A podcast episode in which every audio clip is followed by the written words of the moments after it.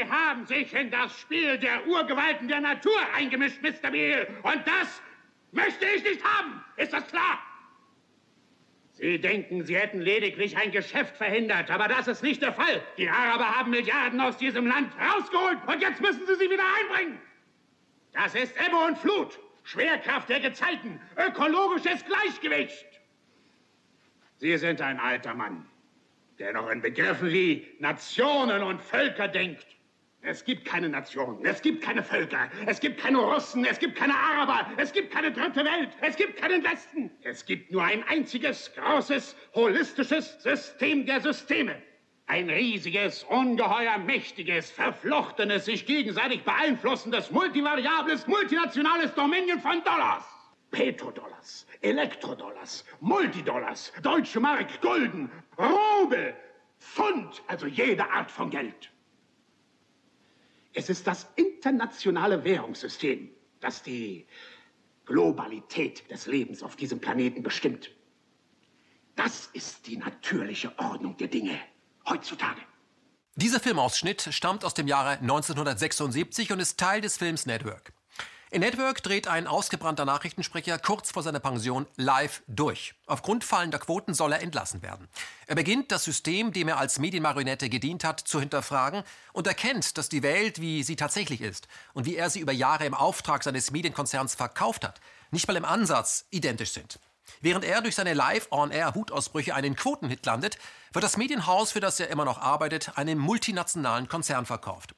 Dieser Konzern ist nicht nur im Newsgeschäft, sondern betätigt sich auch in den Branchen Öl, Waffen, Lebensmittel und Pharma. Und diesem Konzern passen die live gesendeten moralischen Anwandlungen des Ex-Nachrichtensprechers überhaupt nicht. So kommt es, dass dieser Mann, der Nachrichtensprecher, zum neuen Chef muss, der ihm dann in wenigen Worten die längst etablierte Weltordnung erklärt und befiehlt, diese neue Ordnung gefälligst zu akzeptieren. Regierungen und Politiker sind, so wird ihm klargemacht, nichts anderes als Darsteller einer Demokratie-Soap. Und die Medien verkaufen diese Soap, indem sie die Massen mit Brot und Spielen einseifen. Und genau das ist sein Job. Nicht mehr und nicht weniger. Die wahre Macht hat der Markt. Der Markt steht über allem und wird durch das internationale Währungssystem, die Hochfinanz, sprich einer global vernetzten Bankenmafia regiert. Man wünscht nicht gestört zu werden, schon gar nicht von einem abgehalfterten Nachrichtenheini. Ist es angebracht in Zeiten von Corona, ein Nachrichtenmagazin wie Me, Myself and Media mit einer Spielfilmsequenz aufzumachen? Absolut, denn das, was schon 1976 in Network angedeutet wurde, erleben wir aktuell live. Nur dass es kein Nachrichtenmann ist, der sich ungefragt in den Markt einmischt und für Turbulenzen sorgt, sondern ein Virus. Corona hat es geschafft, binnen weniger Wochen große Teile globaler Lieferketten zu unterbrechen und immer größere Teile des Weltmarktes zum Stehen zu bringen. An internationalen Börsen wurde der Handel ausgesetzt. Der DAX kollabierte.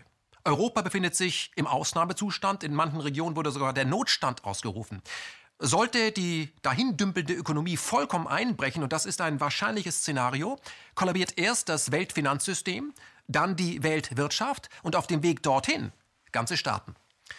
In Deutschland wurde der flächendeckende Shutdown befohlen. Schulen, Lokale, Shops, öffentliche Einrichtungen wie Theater oder Kinos sind jetzt dicht. Das Shoppen hat ein Ende und die Medien tun das, was sie am besten können. Sie überbieten sich in Eilmeldungen zu Corona und verbreiten dabei eher eine Hysterie.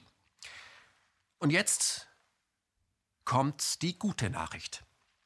Es gibt keinen Grund, in Panik zu verfallen, denn die medizinische Situation ist zwar ernst, aber dennoch weniger drastisch, als uns die großen Medienmaschinen suggerieren.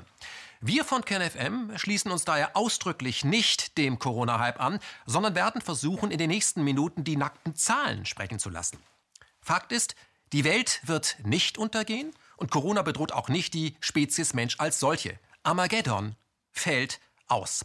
Was wirklich zu erheblichen Kollateralschäden führen könnte, ist ein vollkommener Zusammenbruch der Weltwirtschaft als Folge einer Überreaktion auf Corona. Politik und Medien sind hier die eigentliche Gefahr. Wir von KenFM sagen deshalb, lasst euch nicht kirre machen. Jetzt heißt es, einen kühlen Kopf zu bewahren und die Situation gelassen zu managen. Wir haben nicht Mai 45 und das ist auch nicht die Stunde Null.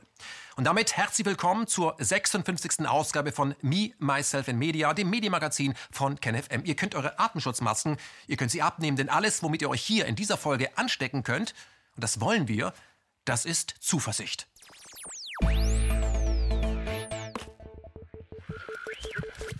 Bevor wir auf den medizinischen Status quo kommen, wie bedrohlich das Coronavirus also wirklich ist, und ich sage es nochmal, es gibt keinen Grund zur Panik, werden wir einen Blick auf die eigentliche Gefahr werfen. Corona trifft auf eine völlig aufgeblähte Finanzblase, die jene von 2008 bei weitem in den Schatten stellt. Man könnte es ganz simpel zusammenfassen. Die Verantwortlichen haben aus dem damaligen Crash nichts gelernt, sondern sich im Gegenteil sofort wieder an den Spieltisch der Hochfinanz gesetzt und mit immer perverseren Wetten zu einem immer höheren Risiko Geschäfte auf die Kosten der Allgemeinheit zu machen, auf unsere Kosten.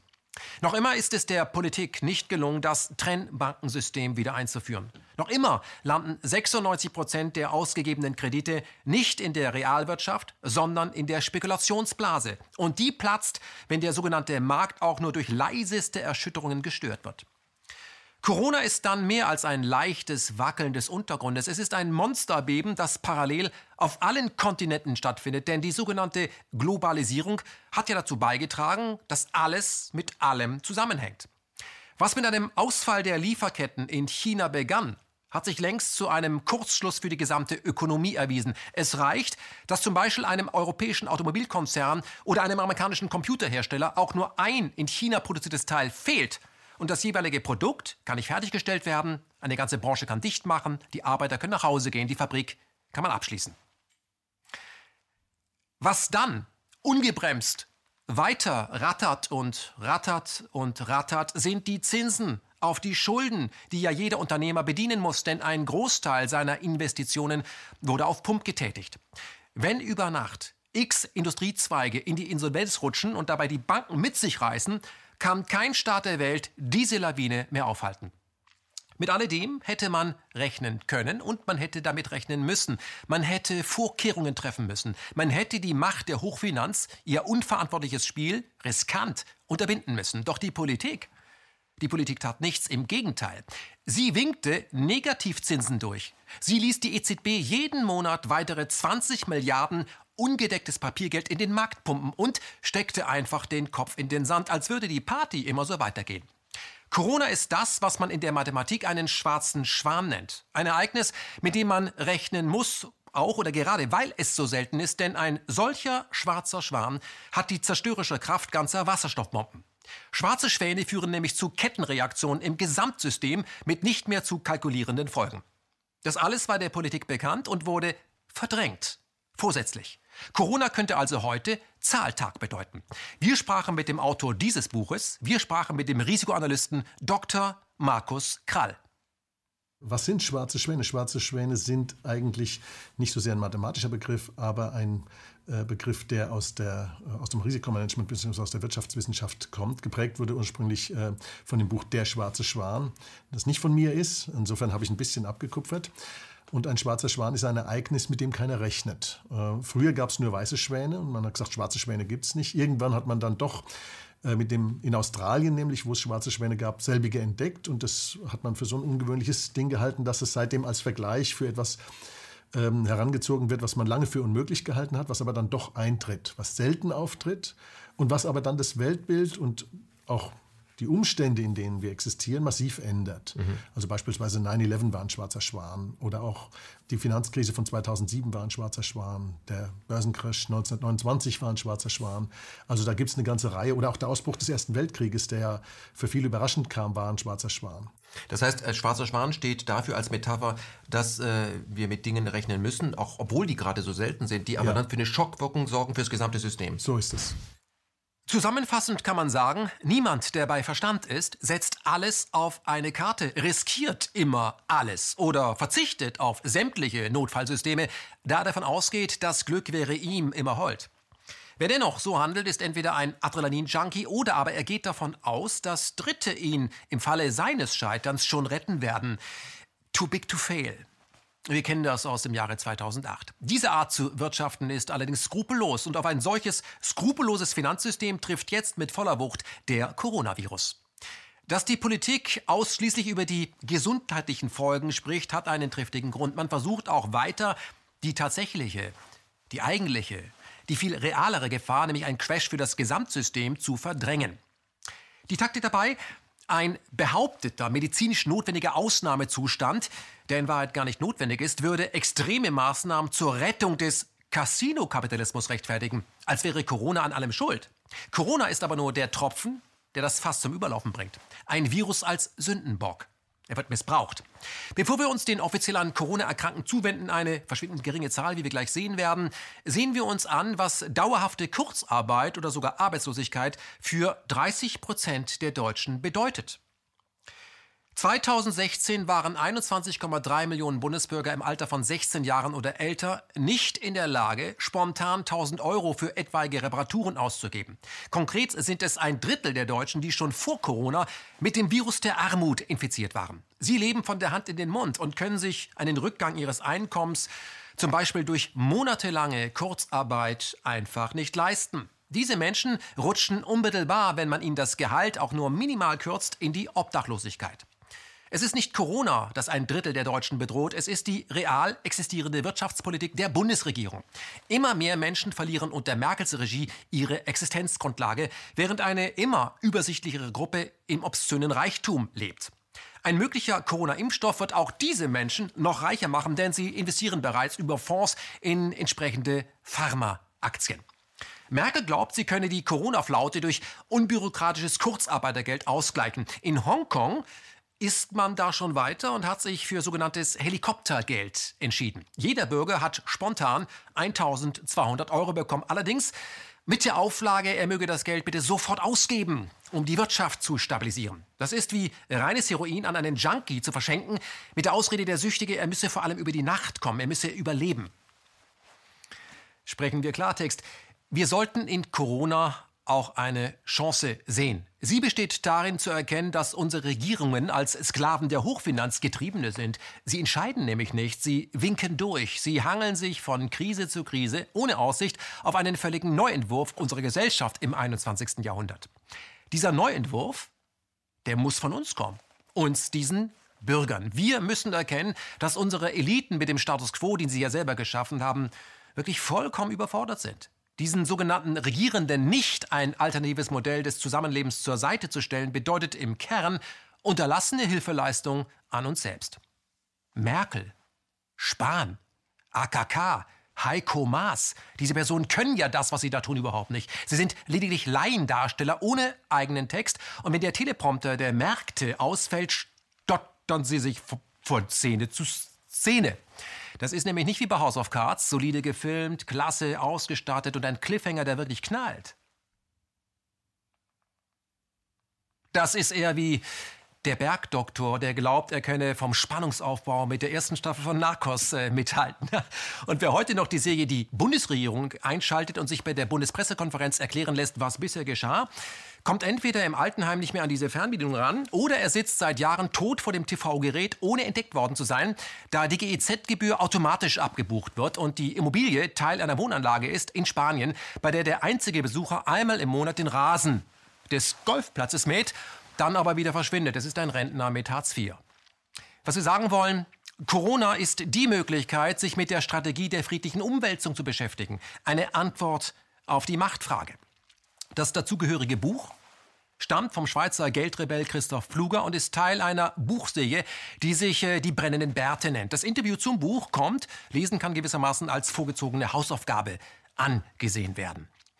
Wie sähe eine Welt nach dem Corona-Reset aus, wenn wir diesen Reset nicht abwarten, sondern selber einleiten, wenn wir jetzt umschalten würden von passiv Untertan auf aktiv Bürger? Wenn wir erkennen würden, dass wir im Überfluss leben und künstlicher Mangel nur ein Werkzeug der Eliten ist, um uns klein und in Ohnmacht zu halten? Fragen wir Christoph Fluger, den Autor dieses Buches, was er an Möglichkeiten erkennt, nämlich unsere Möglichkeiten. Das Potenzial der Erde äh, Menschen gut zu ernähren und, und dass man in einem ja, in einem einigermaßen Wohlstand leben kann, der ist da. Nicht zwei Drittel ist ist Umverteilung oder Verschwendung, nicht? Also es hat mit Mangel gar nichts zu tun. Nein, nein, es hat wirklich genug. Äh, was, äh, es gibt aber ein, ein Problem, äh, das im Geld, das Geld hat ein inhärentes Problem, das man nicht lösen kann. Und zwar Geld ist eigentlich immer ein Symbol. Geld ist nie das, Geld ist ja ein Recht auf etwas. Es ist immer ein Symbol. Es ist nicht das Wasser, das man trinkt, das Brot, das man isst. Es sind nicht die Dinge, die wir tatsächlich brauchen, sondern es ist ein Symbol. Für Anspruch.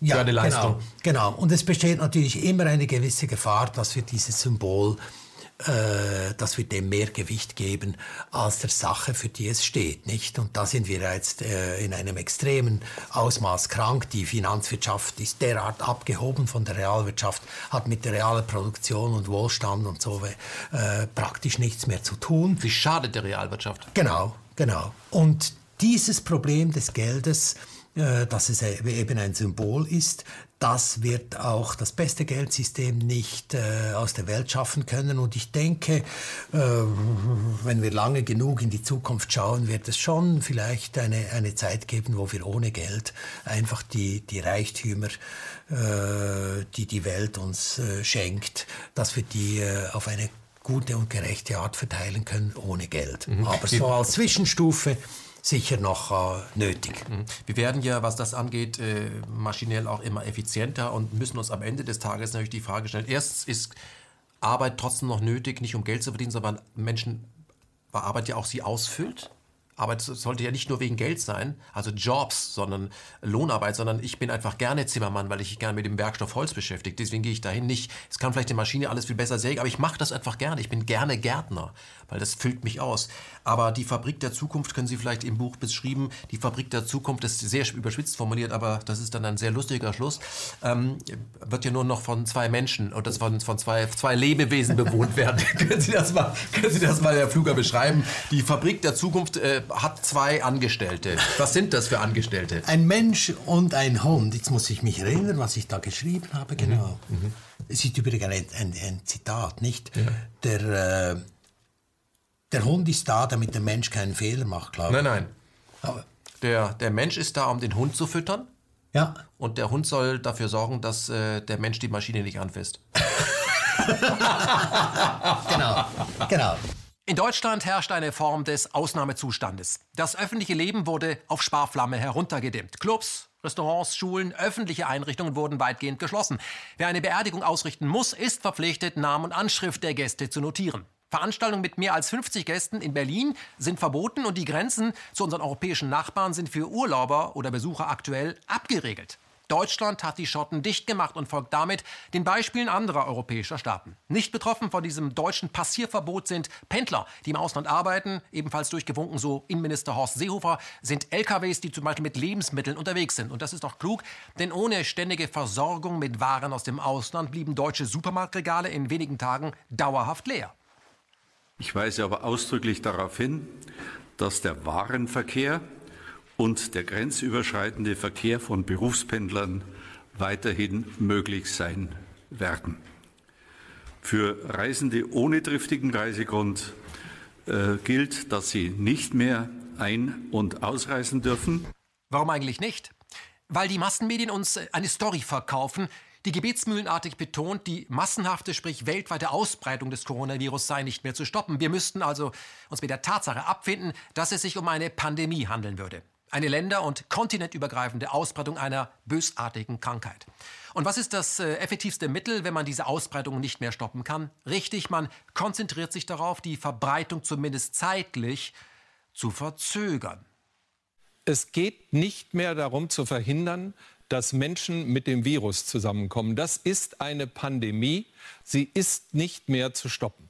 Fachleute gehen nach allem, was sie wissen, davon aus, dass etwa zwei Drittel der Deutschen mit dem Virus in Kontakt kommen werden und erkranken. Die allermeisten von ihnen, 80 Prozent, sehr leicht und leicht. 20 Prozent werden ärztliche Hilfe brauchen und etwa 6 Prozent intensivmedizinische Betreuung. 6 Prozent, das klingt nicht nach viel, sind aber mehr als eine Million Menschen. Wenn man jetzt zulässt, dass sich die Viren so exponentiell rasant verbreiten, wie sie es von Natur aus tun, dann werden sie Pflege und Kliniken und Ärzte überwältigen. Es kommt darauf an, den Verlauf dieser Kurve zu strecken, dass sich die Ansteckungswelle möglichst weit über das Jahr verteilt. Dann werden immer noch genauso viele Menschen krank, aber eben nach und nach. Und das Geschehen beruhigt sich. Und alle können die maximale Hilfe moderner Medizin bekommen. Na, das klingt ja nach einem Plan. Nur ist denn äh, eine solche Taktik überhaupt nötig? Haben wir es denn bei Corona wirklich mit einem Virus zu tun, der unser Gesundheitssystem ohne Pandemie-Management an seine Grenzen bringt? Ist der aktuell in der BRD und Europa praktizierte Ausnahmezustand wirklich gerechtfertigt? Oder werden während dieser vorübergehenden Maßnahme möglicherweise ganz andere Gesetze im Eilverfahren beschlossen, durchgewunken? Zum Beispiel eine Impfpflicht für alle gegen Krankheiten, die der Staat festlegt und mit den Impfstoffen, die die Pharmaindustrie diesem Staat über seine Lobbyisten diktiert. Das wäre nicht das erste Mal. Wenn wir uns erinnern wollen, als 2001 im Schatten des 11. September plötzlich Briefe mit Antragserregern auftauchten, führte das dazu, dass US-Militär seine Soldaten für den bevorstehenden Einsatz in Afghanistan und im Irak mit einem entsprechenden Stoff impfen ließ. Wie sich herausstellte, hatten die Antragsattentäter ihren Antragserregern ein militärisches Design verpasst. Hier waren also Profis mit einem Labor am Werk. Und das Gegenmittel führte direkt zur US-Pharmafirma Gilead Sciences, die natürlich auch über entsprechende Labore verfügt. Geschäftsführer der Firma war rein zufällig der Verteidigungsminister der USA, Donald Rumsfeld. Und so traf es sich ganz prima, dass er dem Pentagon 2001 spontan ein Mittel gegen Pocken verkaufen konnte. Man hilft, wo man kann. Allerdings gegen entsprechende Schecks in Milliardenhöhe. Auf der Homepage der Pharmafirma kann man bis heute Folgendes lesen. Gilead hat das Glück, Don Rumsfeld seit den ersten Tagen des Unternehmens als festes Vorstandsmitglied zu haben und wir sind sehr froh, dass er den Vorsitz übernommen hat. Er hat eine wichtige Rolle beim Aufbau und bei der Leitung des Unternehmens gespielt. Seine breite Erfahrung in Führungspositionen in der Industrie und in der Regierung wird uns beim weiteren Ausbau der kommerziellen Präsenz von Gilead zugutekommen. Bis heute kassiert Donald Rumsfeld für die vielen Patente von Gilead fette Lizenzgebühren, denn er bleibt einer der Hauptaktionäre. Die Firma Gilead machte 2019 einen Umsatz von 22 Milliarden US-Dollar, was auch damit zu tun hat, dass sie ein Medikament gegen AIDS produziert. Die im Sudan befindliche Fabrik Ash-Shifa, die ein konkurrierendes Produkt im Angebot hatte, wurde 1998 von US-Präsident Bill Clinton mit einem Marschflugkörper plattgemacht. Zur Begründung hieß es, äh, im Sudan, in dieser Fabrik, da würden chemische Waffen gebaut, was sich später als schrecklicher Irrtum herausstellte. Genau wie die Massenvernichtungswaffen von Saddam Hussein im Irak, die man komischerweise auch nie gefunden hat. Zum Angriff auf die sudanesische Fabrik hatte damals, man ahnt es, Donald Rumsfeld geraten. Erwähnt wird das alles hier nur deshalb, da im Rahmen der behaupteten Corona-Pandemie ein neues US-Wundermittel gegen eben dieses Coronavirus am Horizont aufgetaucht ist. Remdesivir. Remdesivir. Das Ärzteblatt hat soeben darüber berichtet. Die Tagesschau und NTV sprach am 11. März von einem Hoffnungsträger gegen Corona. In der Bildunterschrift heißt es dazu, in Bayern soll ein Patient mit einem Wirkstoff behandelt werden, der in Deutschland noch nicht zugelassen ist. Ein Fall aus den USA macht Mut. Na, dann ist ja alles äh, in bester Ordnung. Rettung ist in Sicht und Klaus Kleber wird über das Heute-Journal sicher bald auf das neue US-Medikament aufmerksam machen, das dann zu Mondpreisen deutschen Krankenkassen angeboten wird. Und wie heißt doch gleich die Firma, die dieses Anti-Corona-Medikament wie zufällig fast fertig im Schrank hat? Ich würde mir jetzt mal einen Stuhl nehmen. Richtig. Gilead. Ja, ja. Also jene Firma, bei der Donald Rumsfeld bis heute als Lobbyist und Teil der Hauptaktionärscrew immer dann zufällig zur Stelle ist, wenn irgendwo eine Pandemie, ein Chemiewaffenanschlag oder ein fieser Virus droht. Remdesivir soll sehr viel können, heißt es in der Presse, vor allem Geld verdienen.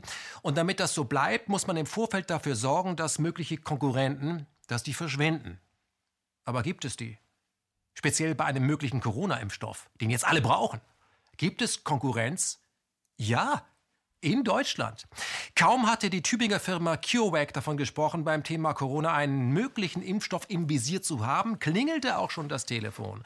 Und am anderen Ende war das Weiße Haus. Man teilte den Tübingern mit, diesen Pharmapionieren, man möge die oder man wolle die Firma unbedingt kaufen. Allerdings mit der Option, den zu erwartenden Impfstoff exklusiv für die USA zu nutzen. America First. Es läuft in der Regel dann so. Man kauft die Konkurrenz, ganz egal wie weit die tatsächlich sind mit ihrer Forschung und schließt deren Ergebnisse dann in einen Safe für immer weg oder man sichert sich die Patente exklusiv, um sie im Anschluss äh, ja, exklusiv auch zu vermarkten, die Preise zu diktieren. Pandemie als Geschäftsmodell. Wobei die eigentliche Marketingkampagne von Medien gemacht wird, in deren Chefsesseln Transatlantiker sitzen oder die über große Fondsgesellschaften längst einem US-Investor gehorchen. Wichtig ist das kollektive Erzeugen von Hysterie aber geben das die Zahlen her?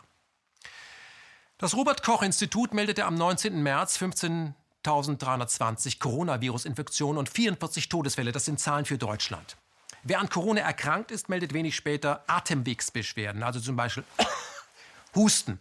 Viele andere Krankheiten, die in jedem Winterjahr üblich sind, also Standard, Grippe zum Beispiel, verursachen ja dann ähnliche Symptome, also Husten. Nicht jeder, der mit einem Husten oder Fieber in ein Krankenhaus eilt, hat sich diesen Coronavirus eingefangen. Er könnte sich, was wahrscheinlicher ist, eine simple Grippe ja, angelacht haben, wie Dr. Klaus Köhnlein bestätigt.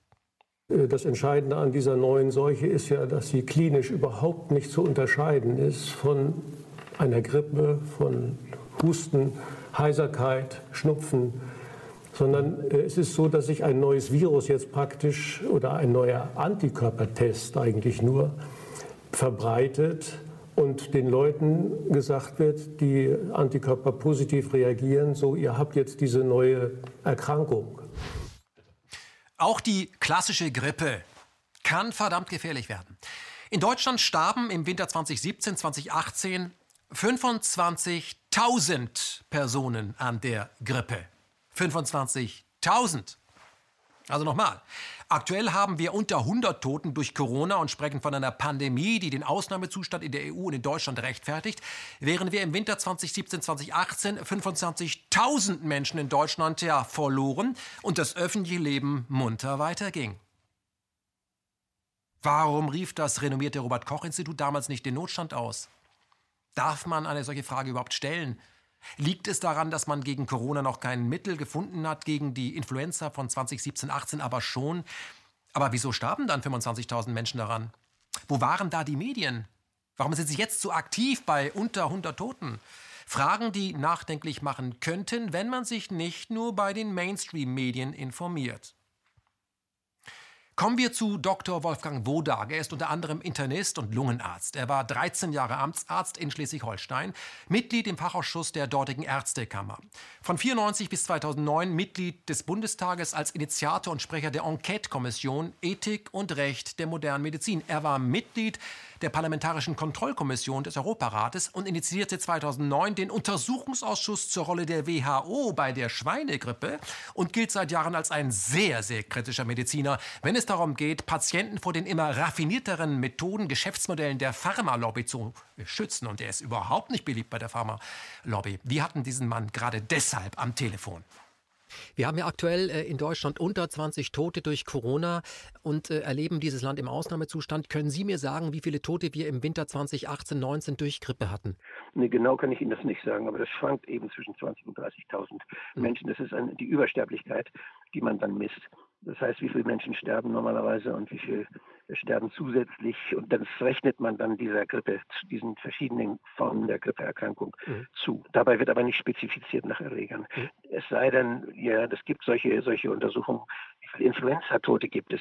Aber man weiß auch, dass Influenza-Viren eben ja so zwischen um die 10 Prozent rum aller Viren ausmachen. Das heißt, wir impfen ja auch nur gegen Influenza. Und die interessante Beobachtung, die die Holländer gemacht haben bei älteren Menschen, die haben festgestellt, wenn ältere Menschen jetzt gegen Grippe geimpft sind, also das heißt, dass gegen Influenza geimpft sind, denn nur dagegen hilft dieser Impfstoff, dann kriegen sie auch weniger Influenza. Mhm. Aber dann ist das Biotop in diesen alten Menschen offen für andere Viren. Das heißt, die werden nicht seltener krank, die werden genauso oft krank mit grippeartigen Symptomen, nur nicht eben mit Influenzaviren. Und da ist dann noch Platz für Coronaviren zum Beispiel mhm. oder andere. Aber Herr Wodak, ich möchte nochmal auf diese Zahlen kommen. Also das Robert-Koch-Institut spricht äh, für den Winter 2018-19 Influenza von 25.100 Toten. Ähm, wie kann das denn sein, äh, dass 25.000 Tote in den Medien praktisch nicht aufgetaucht sind und das Leben in Deutschland munter weiterging, während aktuell die Nation in die Zwangspause geschickt wurde, obwohl wir aktuell noch unter 20 Toten an Corona haben? Ja, ja, Herr Frank, das ist eine rhetorische Frage. So hört sich das an.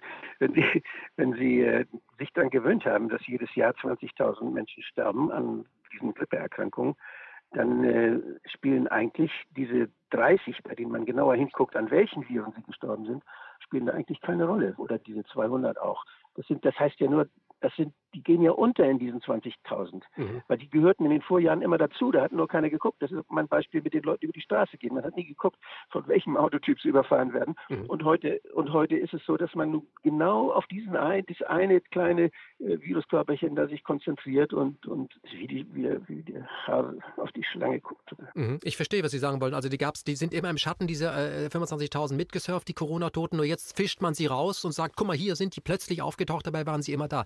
Wenn eine Firma jetzt einen Impfstoff gegen Corona auf den Markt bringen würde, könnte sie sich ja sicherlich eine goldene Nase verdienen.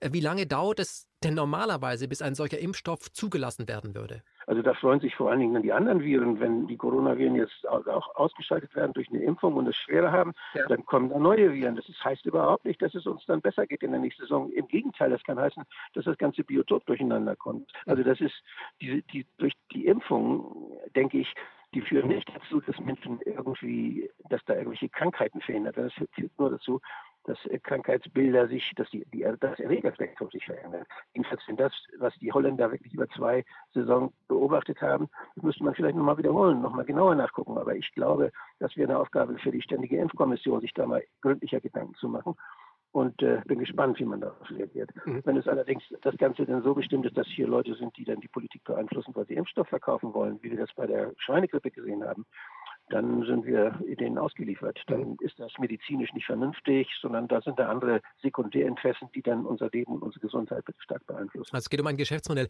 Ist es denn Ihrer Meinung nach möglich, dass man, äh, also wenn es sich um eine Ausnahmesituation handelt, die die Politik erklärt, dass man Zulassungsverfahren beschleunigen könnte? Also ein Corona-Mittel, also das schon in wenigen Monaten in den Handel käme, ist so etwas realistisch? Das haben wir auch gesehen bei der Schweinegrippe. Die Impfung, die war ja auch eine, hat auch eine Sonderzulassung. Sie musste nicht so genau geprüft werden. Da durfte man was tun, was sonst nie zugelassen worden wäre.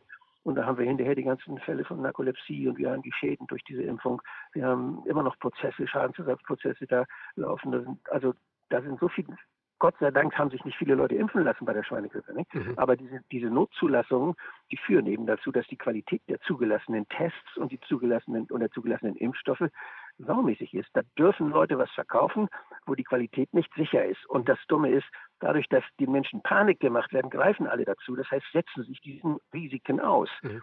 Also das ist, das ist ja im Geschäftsleben oft so, dass man sagt, jetzt, dass man Angst macht und sagt, ja, noch ganz wenig davon, greift zu, bald ist es weg und dann stürzen sich alle Leute drauf und dann ja, es ist ein Marketing-Trick. Ich möchte mal fragen, was steckt in Ihrer Meinung nach hinter dieser aktuellen Corona-Kampagne? Also liegt eine akute Gefährdung durch einen hoch ansteckenden, hochgefährlichen Virus vor oder verstecken sich Ihrer Meinung nach hinter diesem aktuellen Shutdown ganz andere Interessen?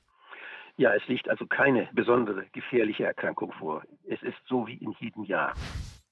Natürlich bekommt Dr. Wolfgang Wodak für diese vom Mainstream abweichende Meinung enormen Gegenwind. Gerade deshalb möchten wir noch einmal die Zahlen nennen, ja, die beide vom Robert Koch Institut stammen. Im Winter 2017-2018 starben in Deutschland über 25.000 Menschen offiziell an der Grippe. Aber das Leben ging weiter. Politik und Presse nahmen nicht mal äh, Anlass, äh, über die Zahlen zu berichten, Alarm zu schlagen. Aktuell haben wir unter 100 Tote durch Corona und die BRD, wie weite Teile Europas, wurden komplett abgeschottet. Es herrscht der totale Ausnahmezustand, als würden wir uns im Krieg befinden. Ist das Hysterie oder eine Entscheidung, die zwingend gegeben ist? Fragt man Professor Dr. Karin Mölling, die ehemalige Direktorin des Instituts für medizinische Virologie an der Universität Zürich, bestätigt sie die Einschätzung von Dr. Wodak. Corona-Fälle und beschlossene Maßnahmen hält sie für vollkommen überzogen. Weitaus schlimmer als der Virus selber, so Karin Mölling, sind die Folgen der Panik, ausgelöst durch die Massenmedien. Wir haben drei Epidemien. Influenza, da redet kein Mensch davon. SARS, davon reden sie von morgens bis abends. Und dann Panik, das ist auch wie eine Virusepidemie. Das sage ich Ihnen mal. Die Panik ist das Problem. Wir haben 25.000 Tote vor zwei Jahren in Deutschland mit Influenza gehabt. 1,5 Millionen weltweit. Ja, und jetzt haben wir 5.000 Tote weltweit. Das ist ja ein Missverhältnis ohnegleichen. Und wir reden über Influenza nicht ein Wort. Ich wünschte mir, wir würden das alles immer über Influenza gesagt haben, mit den Tisch Taschentüchern und dem Ellenbogen niesen und was weiß ich alles. Schon mal mit Influenza. Das viel gravierender. Mhm. Ja. Nun sagen natürlich so Ihre Kollegen, wie zum Beispiel Alexander Kekulé, sagt, naja, die Zahlen, die wir heute haben, die Sie auch gerade genannt haben, das sind die Zahlen von vor zehn Tagen, weil erst äh, muss ja sich jemand anstecken, dann muss die Krankheit ausbrechen und erst dann werden wir sehen, wie es ist. Verzeihung. Und offenbar ist ja der Anstieg der Infizierten in Deutschland so hoch, dass Donnerstagabend dann die Politik nach einer langen Konferenz mit Experten gesagt hat, so, jetzt muss das öffentliche Leben zum Stillstand kommen, die Schulen werden geschlossen, keine Museen mehr, ab Mitte der Woche in Berlin keine Kneipen. Äh, aber soweit ich weiß, die Weltgesundheitsorganisation hat diese Maßnahmen nicht empfohlen, oder? Eben, und ich stehe bei der WHO. Wenn ich das Fernsehen anschalte, kriege ich eine Krise. Ich bin froh, wenn Sie mich fragen. Und ich bin nicht der Meinung der Politik. Ich sage Ihnen meine. Mein Job kann ich nicht mehr verlieren. Ich bin pensioniert. Das hat, Herr, hat Herr Drosten auch schon betont, dass er nicht rausfliegen kann. Ich hm. bin der Meinung, wir überziehen den Bogen. Wir überspannen den Bogen. Und dieses Überspannen kann man noch steigern. Dänemark hat wegen Corona soeben die Bewegungs- und Versammlungsfreiheit abgeschafft. Und diese Regelung gilt erst einmal bis zum 1. März 2021. Das Parlament in Kopenhagen verabschiedete die über Nacht beschlossene bindende Anordnung einstimmig. Plötzlich hatten Linke keine Probleme mehr damit, äh, die nötigen Stimmen dazu auch von islamophoben rechten Parteien zu bekommen. Also was bei der Friedensbewegung noch als Querfront beschimpft wurde, spielt plötzlich keine Rolle mehr, wenn alle Parteien vor allem eines erhalten, mehr Macht über das Volk. Die dänische Regierungschefin sagte in einer TV-Ansprache, Dänemark ist nicht im Krieg, aber kurz davor. Es ist auffällig, dass äh, das Wort Krieg in den letzten Tagen von immer mehr Regierungschefs benutzt wird, um den Bürgern klarzumachen, dass die Demokratie jetzt erst einmal Pause hat. Aber jetzt hat der Bürger zu spuren und die dänische Regierung ist da besonders autoritär. So wurde vor wenigen Stunden ein sogenanntes Ausnahmegesetz beschlossen. Es sieht vor, sämtliche Bürger Dänemarks ab Punkt X auch gegen ihren Willen einem Zwangstest zu unterziehen. Die dänische Regierung hat sich zudem darauf geeinigt, dass wenn sie es beschließt, schon morgen Zwangsbehandlungen und Zwangsimpfungen gegen sämtliche Bürger durchgesetzt werden.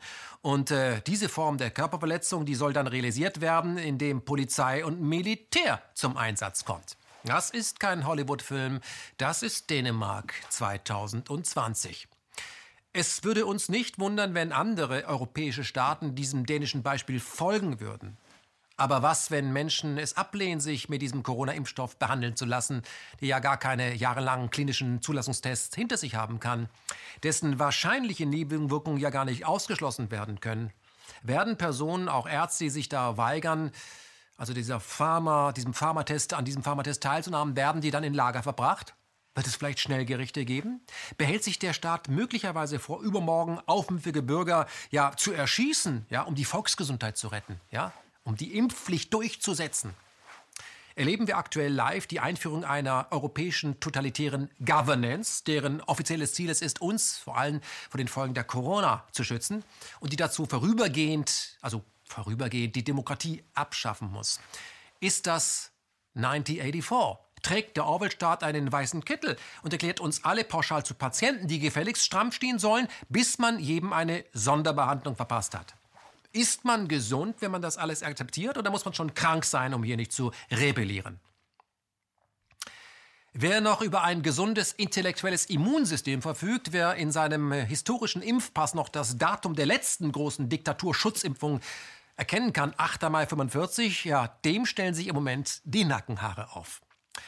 Angenommen, also nur mal angenommen, die NATO würde morgen behaupten, Russland hätte soeben die EU angegriffen und das just in der Phase, als die Wertegemeinschaft ob des Coronaviruses stark geschwächt war. Die nötigen Maßnahmen, um militärisch zurückzuschlagen, die wären ja schon etabliert. Der Bevölkerung hätte man ja schon vorher eine Ausgangssperre verordnet. Man hätte ja schon vorher sämtliche Grenzen dicht gemacht. Militär und Polizei wären ja schon vorher auf den Straßen zu sehen. Die Telekom hätte ja schon vorher die Bewegungsprofile ihrer Kunden ohne deren Go an eine Behörde weitergegeben. Und Angela Merkel hätte ja schon vorher dazu aufgefordert, man möge sich auf unbestimmte Zeit von anderen Menschen, ja, auch den Verwandten irgendwie fernhalten. Und die Medien, die hätten schon vorher synchronisiert darauf äh, hingewiesen, ja, äh, dass die Gefahr überall lauert, Hysterie. Und wenn jetzt der Russe auch noch mit einer Biowaffe zuschlägt, wäre die Situation echt brenzlig. Es sei denn, man hätte das sagenhafte Glück gehabt und die gesamte Bevölkerung schon vorher zwangsgeimpft. Dann könnte sich später herausstellen, dass äh, eben dieses Coronavirus, äh, also die Schutzimpfung dazu, wie zufällig auch gegen diesen russischen Kampfstoff immun gemacht hätte. Wir wissen ja spätestens seit Skripal, die Russen, die schrecken vor nichts zurück. Alles nur Spekulation. Sicher. Nur gilt in Europa ja eben und tatsächlich in immer mehr Staaten eine Ausgangssperre. Patrouilliert die Polizei tatsächlich mit 100.000 Mann in Frankreich? Hat Paris wie Kopenhagen tatsächlich von einem Krieg gesprochen, in dem wir uns befinden? Und hat das dänische Parlament tatsächlich ein Gesetz verabschiedet, das eine Zwangsimpfung durch den Staat ermöglicht? Sollte uns das nicht irgendwie diese Maßnahmen aufhorchen lassen? Wäre es das erste Mal, dass Regierungen im Kollektiv ihre Bürger belügen, um ja, längst beschlossene Maßnahmen durchzusetzen? Wie sagte schon der berühmte US-amerikanische Investigativjournalist I.F. Stone, jede, jede Regierung wird von Lügnern betrieben und nichts von dem, was sie sagen, sollte geglaubt werden.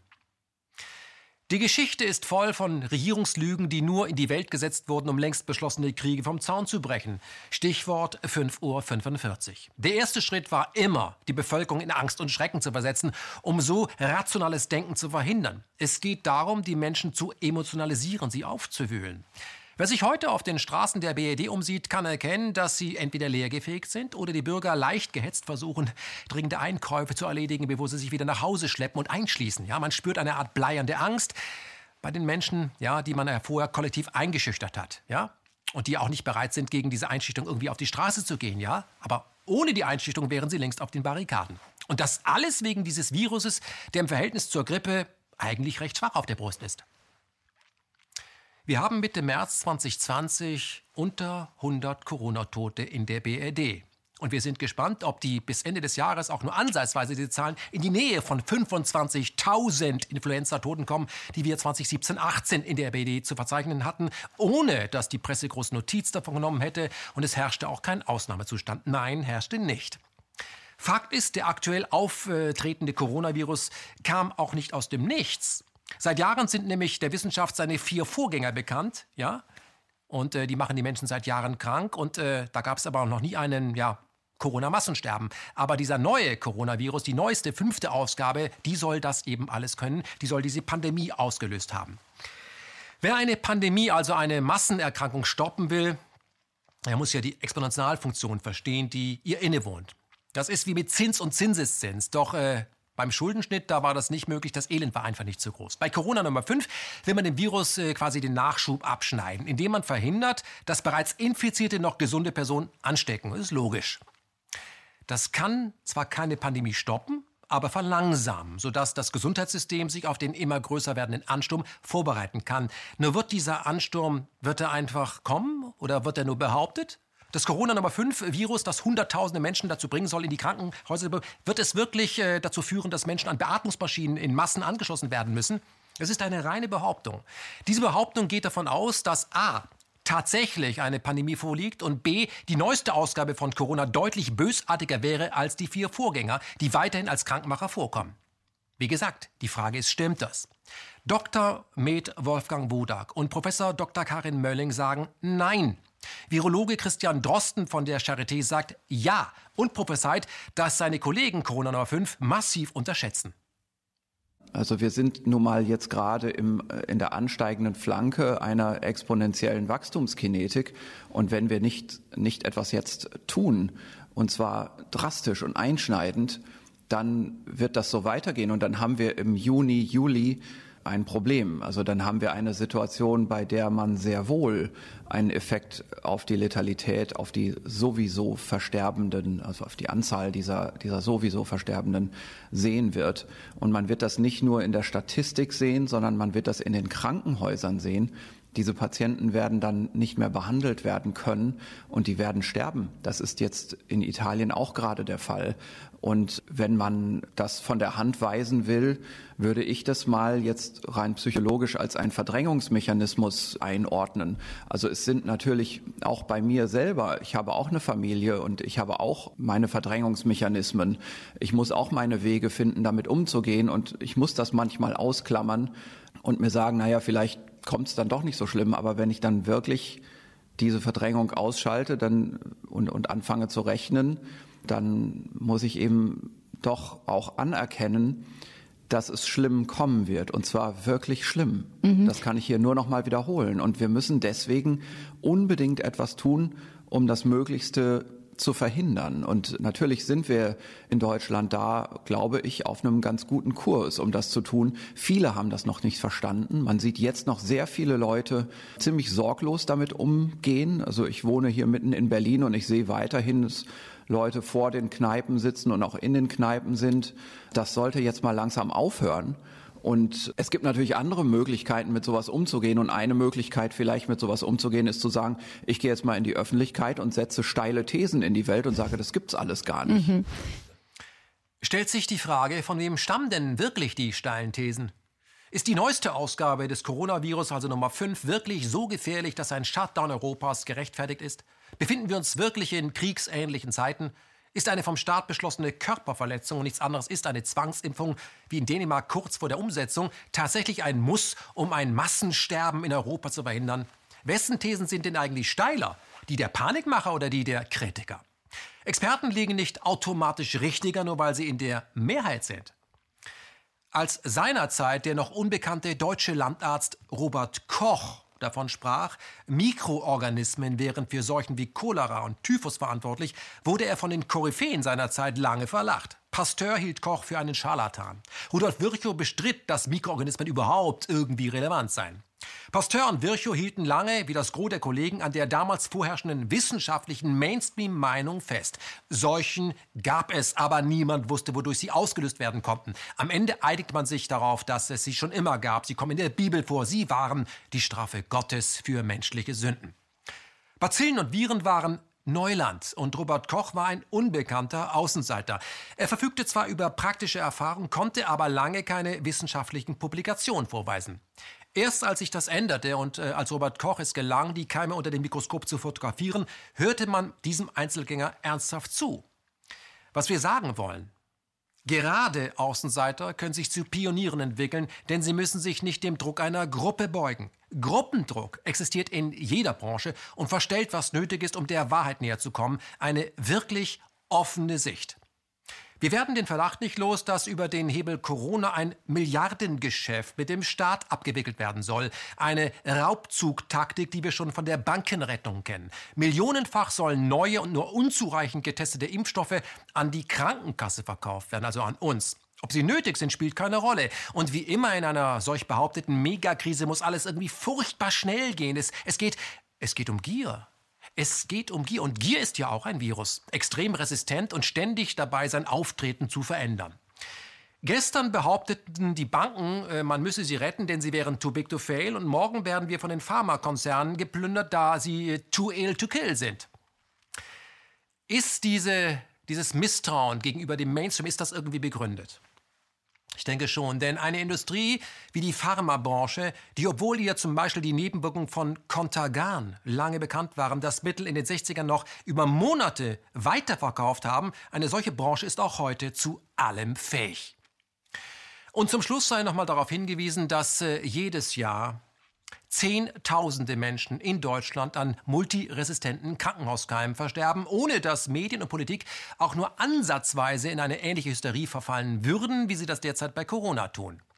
Konkret infizieren sich jedes Jahr in Deutschland eine Million Menschen beim Gang ins Krankenhaus an eben diesen Krankenhausviren und 40.000 Menschen sterben an ihnen, schätzt die Deutsche Gesellschaft für Krankenhaushygiene. Eine der Getöteten war der Bruder von Beckmann. Jedes Jahr erleiden bis zu eine Million Patienten eine Krankenhausinfektion. Bis zu 40.000 sterben daran, so die Deutsche Gesellschaft für Krankenhaushygiene.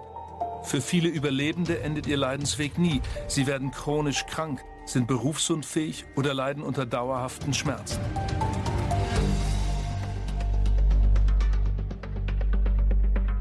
Der Tod meines älteren Bruders Wilhelm steht für viele Leidensgeschichten. Er war gerade 60 Jahre alt geworden, als er starb. Für mich sind ein paar offene Fragen geblieben. Wie war das damals bei meinem Bruder? Was ist da schiefgelaufen? Ja, Ihr Bruder hat ja nach seiner ersten Lungentransplantation die Lunge leider dann abgestoßen. Wir haben ihn dann noch mal als potenziellen Kandidaten untersucht und noch mal transplantiert. Und er ist dann leider ja, an, schlussendlich an einem Infektionsproblem verstorben. Also im Krankenhauskeim? Im Krankenhaus, am Krankenhauskeim verstorben. Machen wir den Sack um den Fall Corona für diese Ausgabe im Myself Media zu und fassen wir das Gröbste noch einmal zusammen. Die Zahl der Corona-Toten und denen der Grippetoten 2017-18 in Deutschland sind unterschiedlich. Sie unterscheiden sich massiv. An Corona starben bisher unter 100 Personen, was zu einem Shutdown der Republik führte, während vor zwei Jahren, und das sind ebenfalls Zahlen des Robert-Koch-Institutes, 25.000 Menschen an der Grippe verstarben, ohne dass die Medien groß darüber berichtet hätten. Auch staatliche Einschränkungen gab es damals null oder kann sich irgendjemand an äh, Grenzschließungen erinnern wegen Grippe. Den höchsten Preis, was Corona-Tote in der EU angeht, bezahlen aktuell die Italiener. Knapp 3000 Menschen starben, die zuvor auf Covid-19 positiv getestet worden sind. Das bedeutet, sie waren infiziert. Das italienische Gesundheitsinstitut ISS legt sich dabei bewusst nicht fest, ob Corona der ausschlaggebende Grund ihres Todes war. Insgesamt analysiert die ISS die Daten von mehr als 2000 Covid-19-Infizierten. Sehen wir uns diese verstorbenen Italiener etwas genauer an. Das Durchschnittsalter lag bei 80,5 Jahren. 10 Prozent der Verstorbenen waren über 90 Jahre alt. 90 Prozent waren über 70 und nur 0,8 Prozent hatten keine chronischen Vorerkrankungen. Circa 50 Prozent, also die Hälfte, hatten drei oder sogar mehr Vorerkrankungen. Darunter vor allem Herzerkrankungen, Diabetes und Krebs. Nur fünf der Verstorbenen waren 31 bis 39 Jahre jung, aber sie alle litten auch vorher unter schweren Vorerkrankungen. Sie waren also vorbelastet. Eine Metapher. Wenn 3000 Menschen über 70 Skateboard fahren und sich dabei schwer verletzen, ist Skateboardfahren dann eine Risikosportart und muss verboten werden? Oder müssen 70-Jährige damit rechnen, dass wenn sie anfangen, Skateboard zu fahren und stürzen, schwere Verletzungen bei ihnen normal sind, während 25-jährige Skater mit ein paar Schrammen einfach wieder in die Halfpipe steigen? Was wir sagen wollen, Menschen über 70, die schon gesundheitlich stark angeschlagen sind, sind statistisch näher am Tod als völlig gesunde Personen. Der größte Teil eines 70-Jährigen liegt bereits hinter ihm. Das Immunsystem in diesem Fall war massiv angeschlagen. Corona gibt diesen Menschen jetzt den Rest. Das ist traurig, aber auf keinen Fall eine Überraschung. Wer sich mit den möglichen Medikamenten beschäftigt, die aktuell gegen den Coronavirus ins Spiel gebracht werden, stößt sehr schnell auf Child Sciences aus den USA. Der Pharmakonzern ist spätestens seit den Antragsanschlägen im September 2001 im Geschäft mit der US-Regierung und das ist kein Zufall. Zu den Hauptaktionären gehörte damals wie heute Donald Rumsfeld, der als er noch Verteidigungsminister der USA war, diverse Deals seiner Firma mit dem Pentagon einfädelte. Mögliche Corona-Konkurrenten, zum Beispiel aus Deutschland, wollen die US-Pharma-Riesen nicht haben. So versuchte die Trump-Regierung persönlich, das Tübinger Labor CureVac aufzukaufen, um dessen Corona-Forschungsergebnisse exklusiv für USA zu vermarkten. Als die Presse Wind davon bekam, schaltete sich offiziell die Bundesregierung ein, um das Geschäft empört zu verhindern. Warum eigentlich? Seit wann hat unsere Regierung Probleme damit, die nationalen Interessen der Republik zu verraten? Stichwort Nord Stream, also Boykott von billigem Erdgas aus Russland, um dafür überteuertes Fracking-Gas aus den USA zu kaufen. Dass das Geschäft mit CureVac offiziell nicht zustande kam, hat nur einen Grund. Die Bundesregierung hätte in der derzeitigen Lage vollkommen ihr Gesicht verloren. Sie hätte damit rechnen müssen, dass es zu Massenprotesten auf den Straßen kommt. Das erklärt auch, warum die Grünen aktuell das Thema offene Grenzen, No Border, No Nation, ja, für Flüchtlinge meiden wie der Teufel das Weihwasser. Die Kriegstreiberpartei ahnt, dass im derzeitigen Corona-Wahn offene Grenzen der AfD in die Karten spielen würden. Von daher haben Menschenrechte erst einmal bei den Grünen Pause und werden erst wieder aufs Tablett gebracht, wenn man äh, diese Menschen politisch für sich missbrauchen kann. Und das sind die Grünen Weltmeister. Zum Schluss noch ein Wort zur sogenannten Überlastung der Krankenhäuser durch äh, die behauptete Pandemie. Dass der Corona-Hype unser Gesundheitssystem an seine Leistungsgrenze bringt, ja, ist äh, weniger dem Virus zuzuschreiben, denn dem Umstand, dass der gesamte Gesundheitssektor in den letzten Jahren eine gigantische Privatisierungswelle über sich hat ergehen lassen müssen. Volksgesundheit wurde zum privaten Geschäft. Die unterschiedlichen Krankenhausabteilungen in einem Hausen wurden gegeneinander ausgespielt und auf Effizienz getrimmt. Welche Abteilung macht mehr Cash? Der Kreissaal oder die Chirurgie, in der täglich zehn neue Hüftgelenke verbaut werden müssen? Und geht da noch mehr? Na, aber ja. In einer aktuellen Studie der ach so unabhängigen Bertelsmann Stiftung raten Experten der Bundesregierung dazu, umgehend jedes zweite Klinikum zu schließen. Nur die großen Häuser hätten genügend Spezialisten am Set, um auf ja, neu gefundene Krankheiten entsprechend reagieren zu können. Was die Bertelsmann Stiftung nicht erwähnt, ist die Tatsache, dass jedes Jahr 20.000 Menschen in eben diesen großen Krankenhäusern an multiresistenten Krankenhauskeimen sterben. Das ist äh, quasi Standard, aber darüber berichtet unsere Presse eben nicht, denn äh, die würde ja nie gegen die eigenen Anzeigenkunden berichten. Man ist finanziell doch ein wenig abhängig. Und abschließend noch ein Blick aufs Wesentliche, die sogenannten die Märkte. Der Corona-Hype führt zu enormen Verlusten an den Börsen, denn immer mehr Schuldner können ihre Kredite nicht mehr bedienen. Besonders heftig trifft das die Wall Street.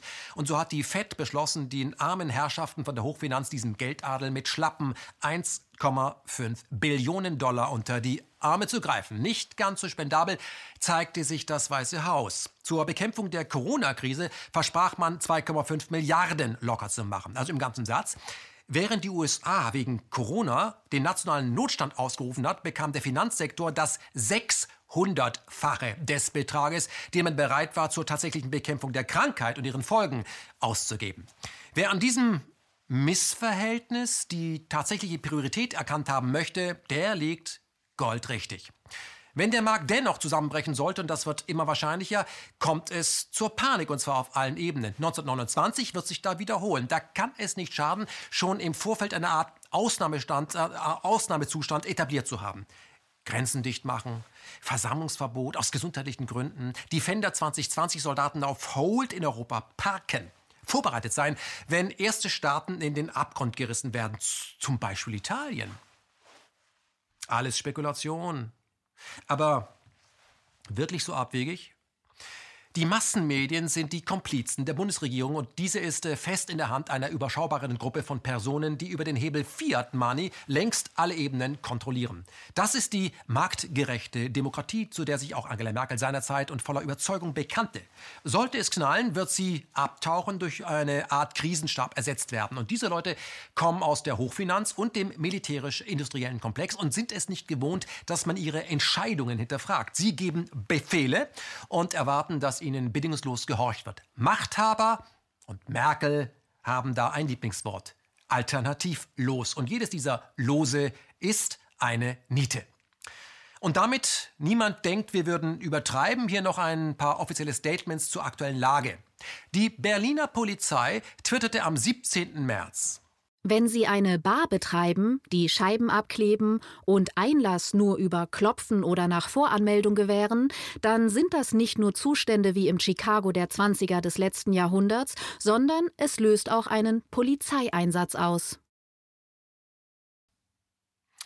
Macron, der ehemalige Investmentbanker, der aktuell den Präsidenten Frankreichs gibt, ließ jetzt eine 15-tägige Ausgangssperre für die Grand Nation verkünden. Man darf nur noch das Haus verlassen, wenn man zur Arbeit muss, Lebensmittel einkaufen will oder einen Arztbesuch plant. Das alles wird überwacht von 100.000 Polizisten, die wie Paramilitärs durch die Straßen ziehen.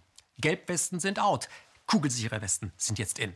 Und damit das Land, das den Slogan Freiheit, Gleichheit, Brüderlichkeit erfand, diese Kröte auch schluckt, hielt Macron eine kurze Ansprache, in der das Wort Krieg gleich mehrfach fiel. So hieß es unter anderem Wir sind im Krieg. Wir kämpfen weder gegen Armeen noch gegen eine andere Nation. Aber der Feind ist da, unsichtbar, und er rückt vor. Frankreich befinde sich in einem Gesundheitskrieg. Ich hatte da eben eine ganz verrückte Idee. Wie würde man einen Erstschlag gegen Russland vorbereiten? Doch genau so, oder?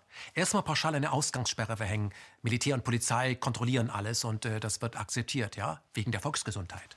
Und ganz nebenbei könnten die Eliten sich auf die Schenkel klopfen. Der Drill über und durch die Massenmedien, der funktioniert. Das Volk, es gehorcht. Die Masse akzeptiert den Ausnahmezustand. Schritt 1 ist getan.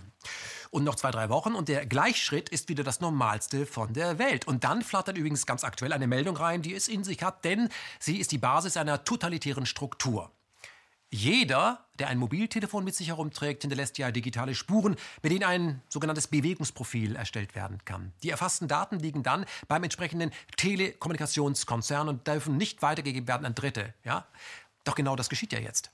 Ach, das wisst ihr gar nicht. Doch die Telekom gibt diese Daten aktuell und ohne dass ihr die Kunden euer Go gegeben hättet, an das Robert-Koch-Institut weiter. Die Frage ist, nur an das Robert-Koch-Institut? Offiziell geschieht das alles, um die angebliche Corona-Pandemie zu stoppen. Ja, weil bisher musste man ja immer so unter Terrorverdacht stehen, dass diese Daten weitergegeben werden dürfen. Ja, das geschieht jetzt einfach so. Der Coronavirus hat dieses Land in den letzten Tagen in einen Orwell-Staat verwandelt. Das alles wegen unter 100 Toten durch Corona. Sicher, dass hier nicht etwas ganz anderes läuft, ein anderes Experiment, eine Art Übung für den Ernstfall. Wie weit kann der Staat die Rechte seiner Bürger beschneiden? Gründe gibt es ja immer und welche das sind, das bestimmt ja jetzt der Staat, wie wir aktuell erleben. Hausarrest heißt jetzt Sozialkontakte meiden.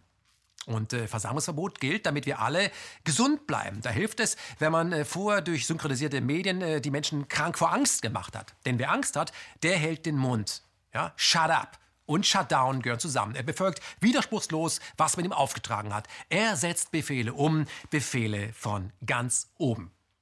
Die meisten Medien machen damit. Es gibt äh, wenige Ausnahmen. Eine möchte ich nennen, die wir sehr viel konsumieren und lesen und wo wir sagen müssen, super. Und das ist der Rubicon. Geht auf die Seite des Rubicon und lest dort sehr viele alternative Meinungen zu Corona.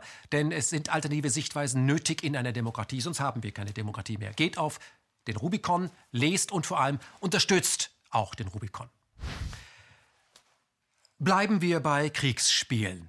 Was die Friedensbewegung in all den Jahren nicht geschafft hat, ist jetzt offiziell dem Coronavirus gelungen. Der Coronavirus hat die NATO-Übung Defender 2020 offiziell eingefroren.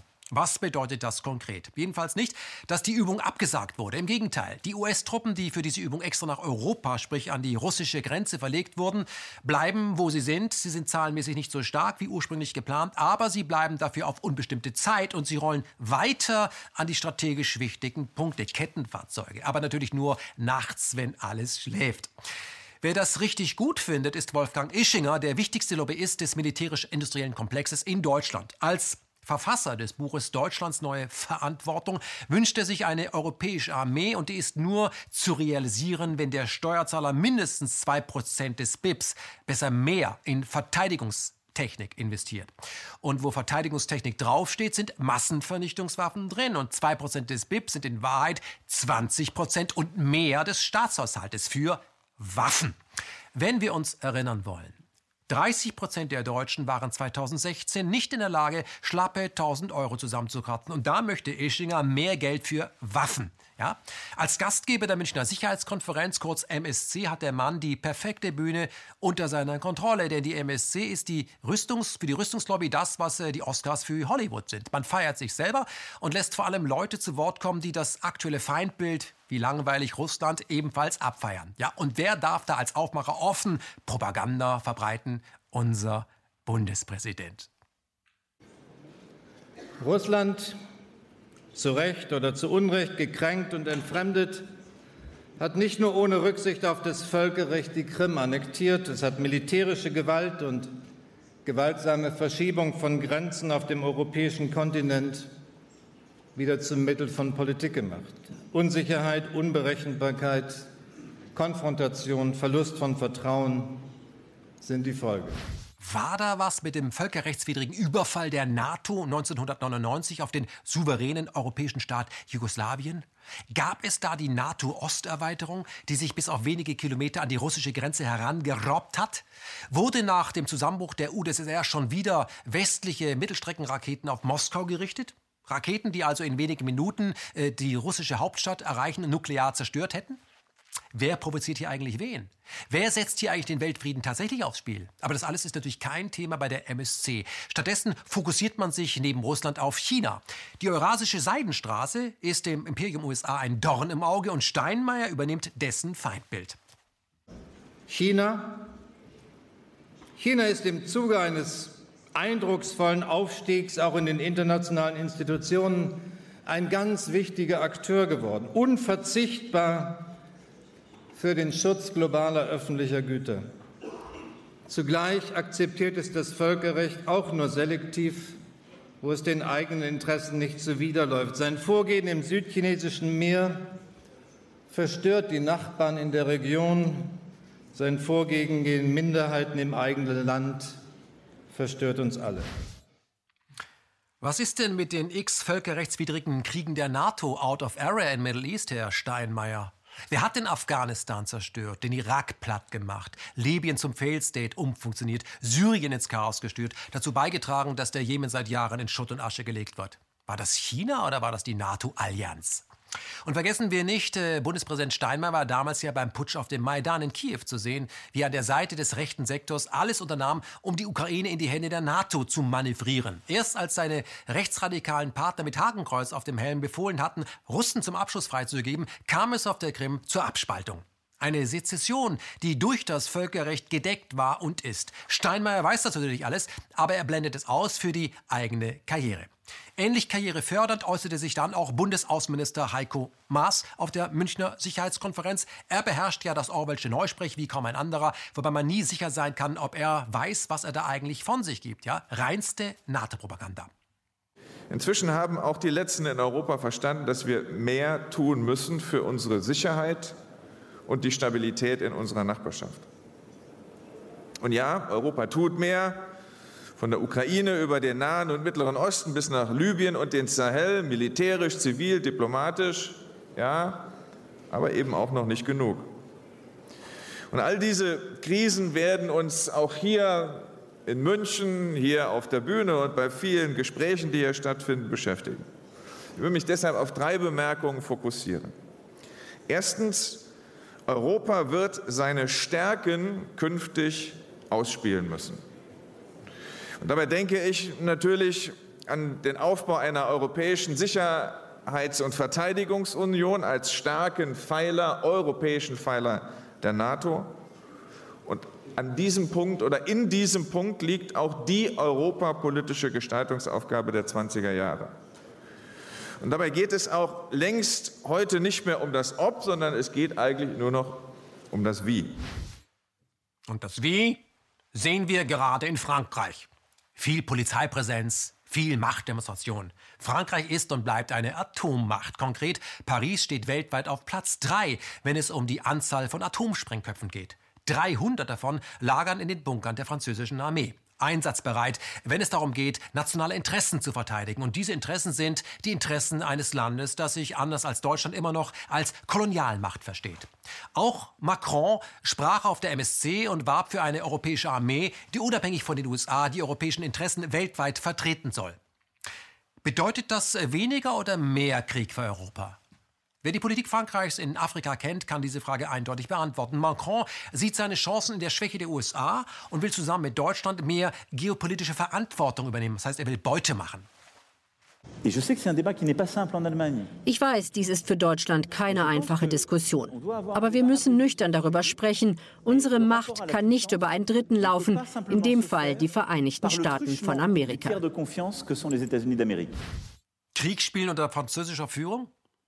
Warum nicht? Wenn die USA die BRD satt haben und sich lieber auf den pazifischen Raum, sprich China, konzentrieren, hätte man mit Paris auch dann noch nukleare Sprengköpfe im Programm, wenn Washington die US-amerikanischen Atombomben aus Deutschland abzieht. Ein deutsch-französischer Feldzug gegen Moskau. Was Napoleon Hitler solo nicht gelang, vielleicht klappt es ja im Team. AKK überlegt noch. Das, was wir bisher von der französischen Initiative wissen, ist, dass sie auf jeden Fall gesagt hat, sie will nicht ihr Atomwaffenarsenal etwa unter eine europäische Kommandostruktur stellen. Das ist schon mal gesichert. Und äh, die Frage wird dann sein, was soll dann sozusagen das Ziel dieses Dialoges sein? Das ist doch klar. Die Bundeswehr hat 2019 ihren Etat für multinationale Manöver weiter erhöht. Er stieg von 154,8 Millionen auf 177,3 Millionen. Aber das ist noch nicht alles. Immer häufiger greifen die Streitkräfte nach unseren Kindern. Fast jeder zehnte neue Soldat ist unter 17. Man kennt es von Adolf. Auch unter Adolf waren Kinder kein Tabu, wenn es um den Endsieg gegen Russland ging. Und wieder muss man Außenminister Heiko Maas loben, der optisch verblüffende Ähnlichkeit mit Adolf Eichmann hat. Maas hat sich auf seinem Twitter-Kanal für den Red Hand Day eingesetzt. Der Red Hand Day erinnert daran, dass weltweit über 250.000 Kindersoldaten in imperialistischen Kriegen verheizt werden. Und das ist nicht gut. Besser wäre es, wenn sie als 17-Jährige zur Bundeswehr ging. Es geht um Glaubwürdigkeit und darum, jungen Deutschen wieder eine Perspektive zu geben. Eine Perspektive auf den Schlachtfeldern der NATO-Werteallianz. Die Waffen zahlt der Steuerzahler, die Konflikte werden durch die Banken vorgegeben und bezahlt wird im Blut von Jugendlichen, denen man verkauft hat, es gehe um Demokratie, um äh, Brunnenbau und es ginge um Mädchenschulen.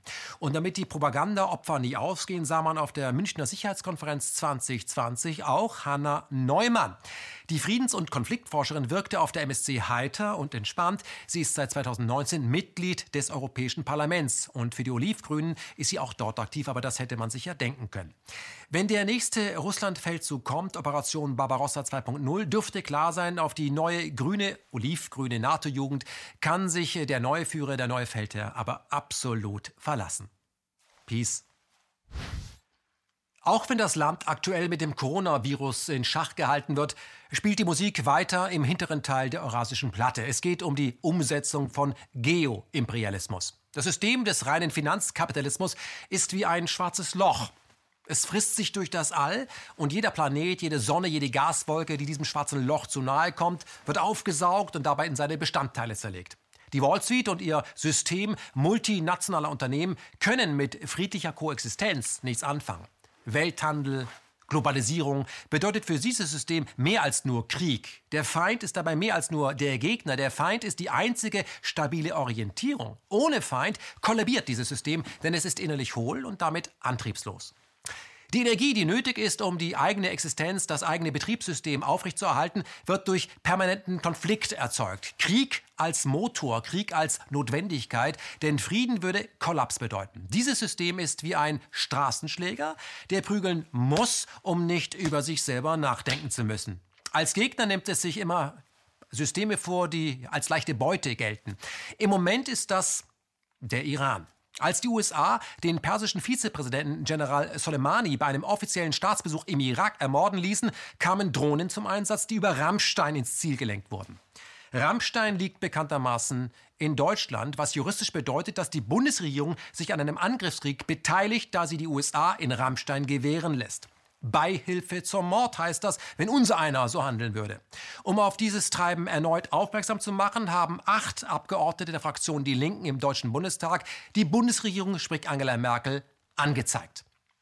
Eine symbolische Geste, denn die Justiz in der BRD ist nicht unabhängig, sondern agiert nur, wenn die Politik dazu grünes Licht gibt. Konkret, gegen Merkel wird also nur ermittelt, wenn das Justizministerium dafür von Merkel selbst ein Go bekommt.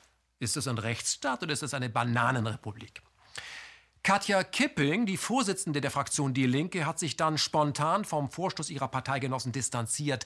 Zur Begründung hieß es, die Aktion von acht einzelnen Abgeordneten halte ich für falsch. Sie war weder mit Fraktions- noch mit Parteispitze abgestimmt. Insofern ist sie ausdrücklich keine Klage von Die Linke. Ganz ehrlich, auch die Linken kann man nicht mehr so richtig ernst nehmen. Ja? Ähm, ihr sind innerparteiliche Zwist- und Grabenkämpfe wichtiger als alles andere. Ich möchte an dieser Stelle auf das demnächst erscheinende Buch von Daniele Ganser hinweisen. Es trägt den Titel Imperium USA, die skrupellose Weltmacht und zeigt, dass der Bruch des Völkerrechts, sprich der UN-Charta für die USA, nicht die Ausnahme sind, sondern die Regel. Anders als früher üblich muss ein Historiker heute ja nicht zwingend Jahrzehnte warten, bis man ihm ja ins Archiv lässt, um Akten einzusehen, die bis dato geheim waren. Nein, heute reicht es, wenn er sich äh, nach einem Mordanschlag, den man den USA zuschreibt, vor den Fernseher knallt und abwartet, dass der Präsident selber mit diesem Mord auch noch angibt. So geschehen, als Trump Soleimani im Irak ermorden ließ, wobei mindestens sieben weitere Personen starben, um das dann als Erfolg live im Fernsehen zu verkünden. Qasem Soleimani has been killed and his bloody rampage is now forever gone.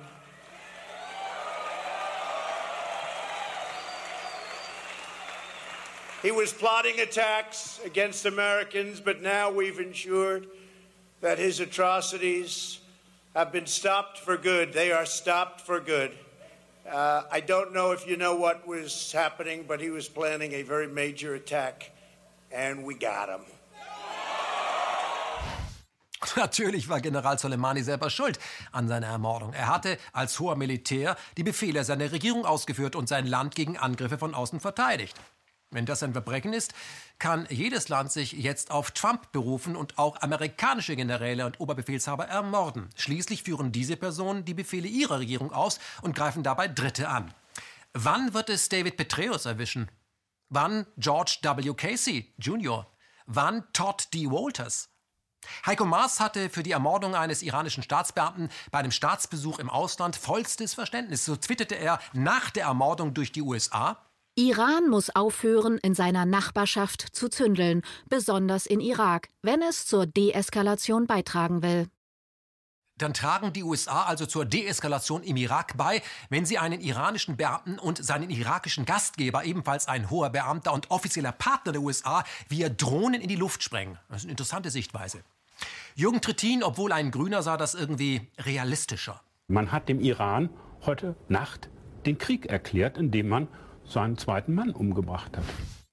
Das alles ist kein Zufall, sondern Vorsatz und hat weniger mit dem Iran, sondern mit dessen geopolitischer Lage zu tun. Der Iran ist in einer ähnlichen Situation wie Deutschland vor dem Zweiten Weltkrieg. Das damalige Imperium Großbritannien wollte vor allem Russland zerstören, konnte diesen Job aber nicht selber machen. Daher tat Großbritannien alles, um Deutschland dabei zu helfen, zu unterstützen, aufzurüsten. Auch die USA fanden diese Idee prima. Wall Street und äh, die City of London steckten sehr, sehr viel Geld in Hitler und alles, was ihm nützte, Deutschland in einen Vernichtungskrieg gegen Russland zu führen. Die alten Kolonialmächte hatten in Adolf Hitler einen nützlichen Idioten erkannt. Als es ihnen gelang, Deutschland gegen Russland ins Feld zu schicken, auf das sie sich beide zerfleischten, konnte man als Zuschauer die Reste im Anschluss übernehmen. So kam es ja auch, auch wenn dieses Doppelspiel auf Kosten von Millionen von Menschen in unseren Geschichtsbüchern irgendwie anders dargestellt wird. Der Iran soll angegriffen werden, um den Chinesen in die Suppe zu spucken. China bezieht vom Iran zum Beispiel Öl und baut weiter an der eigenen Seidenstraße Richtung Europa. Und wesentliche Trassen führen durch den Iran. Wenn der Iran also brennt, kommt das einer Sabotage dieses chinesischen Großprojektes gleich. Darum geht es. Der Iran hat aufgrund seiner Lage ein echtes Problem, egal wie er sich verhält. Da die USA China nicht direkt attackieren können, müssen eben die Partner ins Visier genommen werden. Das ist ganz normale, ganz perverse Geopolitik, wie sie seit, seit es Imperien gibt, eigentlich immer verfolgt wird.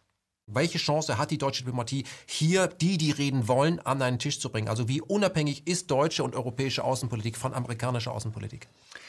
Äh, wir haben 2003 in relativ spektakulärer Art und Weise gesagt, wir machen nicht mit beim Irakkrieg und sind dafür von den Amerikanern als die Non-Willing ins, äh, ins äh, Abseits gestellt worden. Wir, wir haben, haben, trotzdem auch, bezahlt, wir haben Cash wir bezahlt. Haben, wir haben trotzdem bezahlt, aber immerhin, wir haben nicht mitgemacht und das hat uns im Irak eine große äh, moralische Autorität beschafft. Ich sage immer, wir waren zusammen mit dem Vatikan so in der moralischen Oberliga. Das passiert ja nicht jeden Tag. Äh, Im Falle Libyens haben wir ebenfalls gesagt, äh, wir enthalten uns. Man hat uns große Vorwürfe dafür gemacht, aber es hat sich, glaube ich, erwiesen, dass man sich vielleicht nicht nur hätte enthalten sollen, sondern auch dagegen stimmen sollen. Denn das, was in Libyen passiert ist, war eben nicht eine No-Fly-Zone einzurichten, sondern konkret und, äh, und ganz konkret den Sturz eines, äh, eines politischen Führers zu betreiben. Mhm ohne zu wissen, wer übernehmen soll. Das ist ja immer das große Problem. Nicht? Also man, man kann sehr schnell sagen, Saddam Hussein war ein übler Diktator und Gaddafi ist ein Irrlicht. Mhm. Äh, die sollten weg. Das mag ja alles richtig und gut sein. Aber solange man nichts hat, was zumindest nicht schlechter ist, ist das Ganze ein Verbrechen. Mhm. Wie leben Sie mit Bin Salman?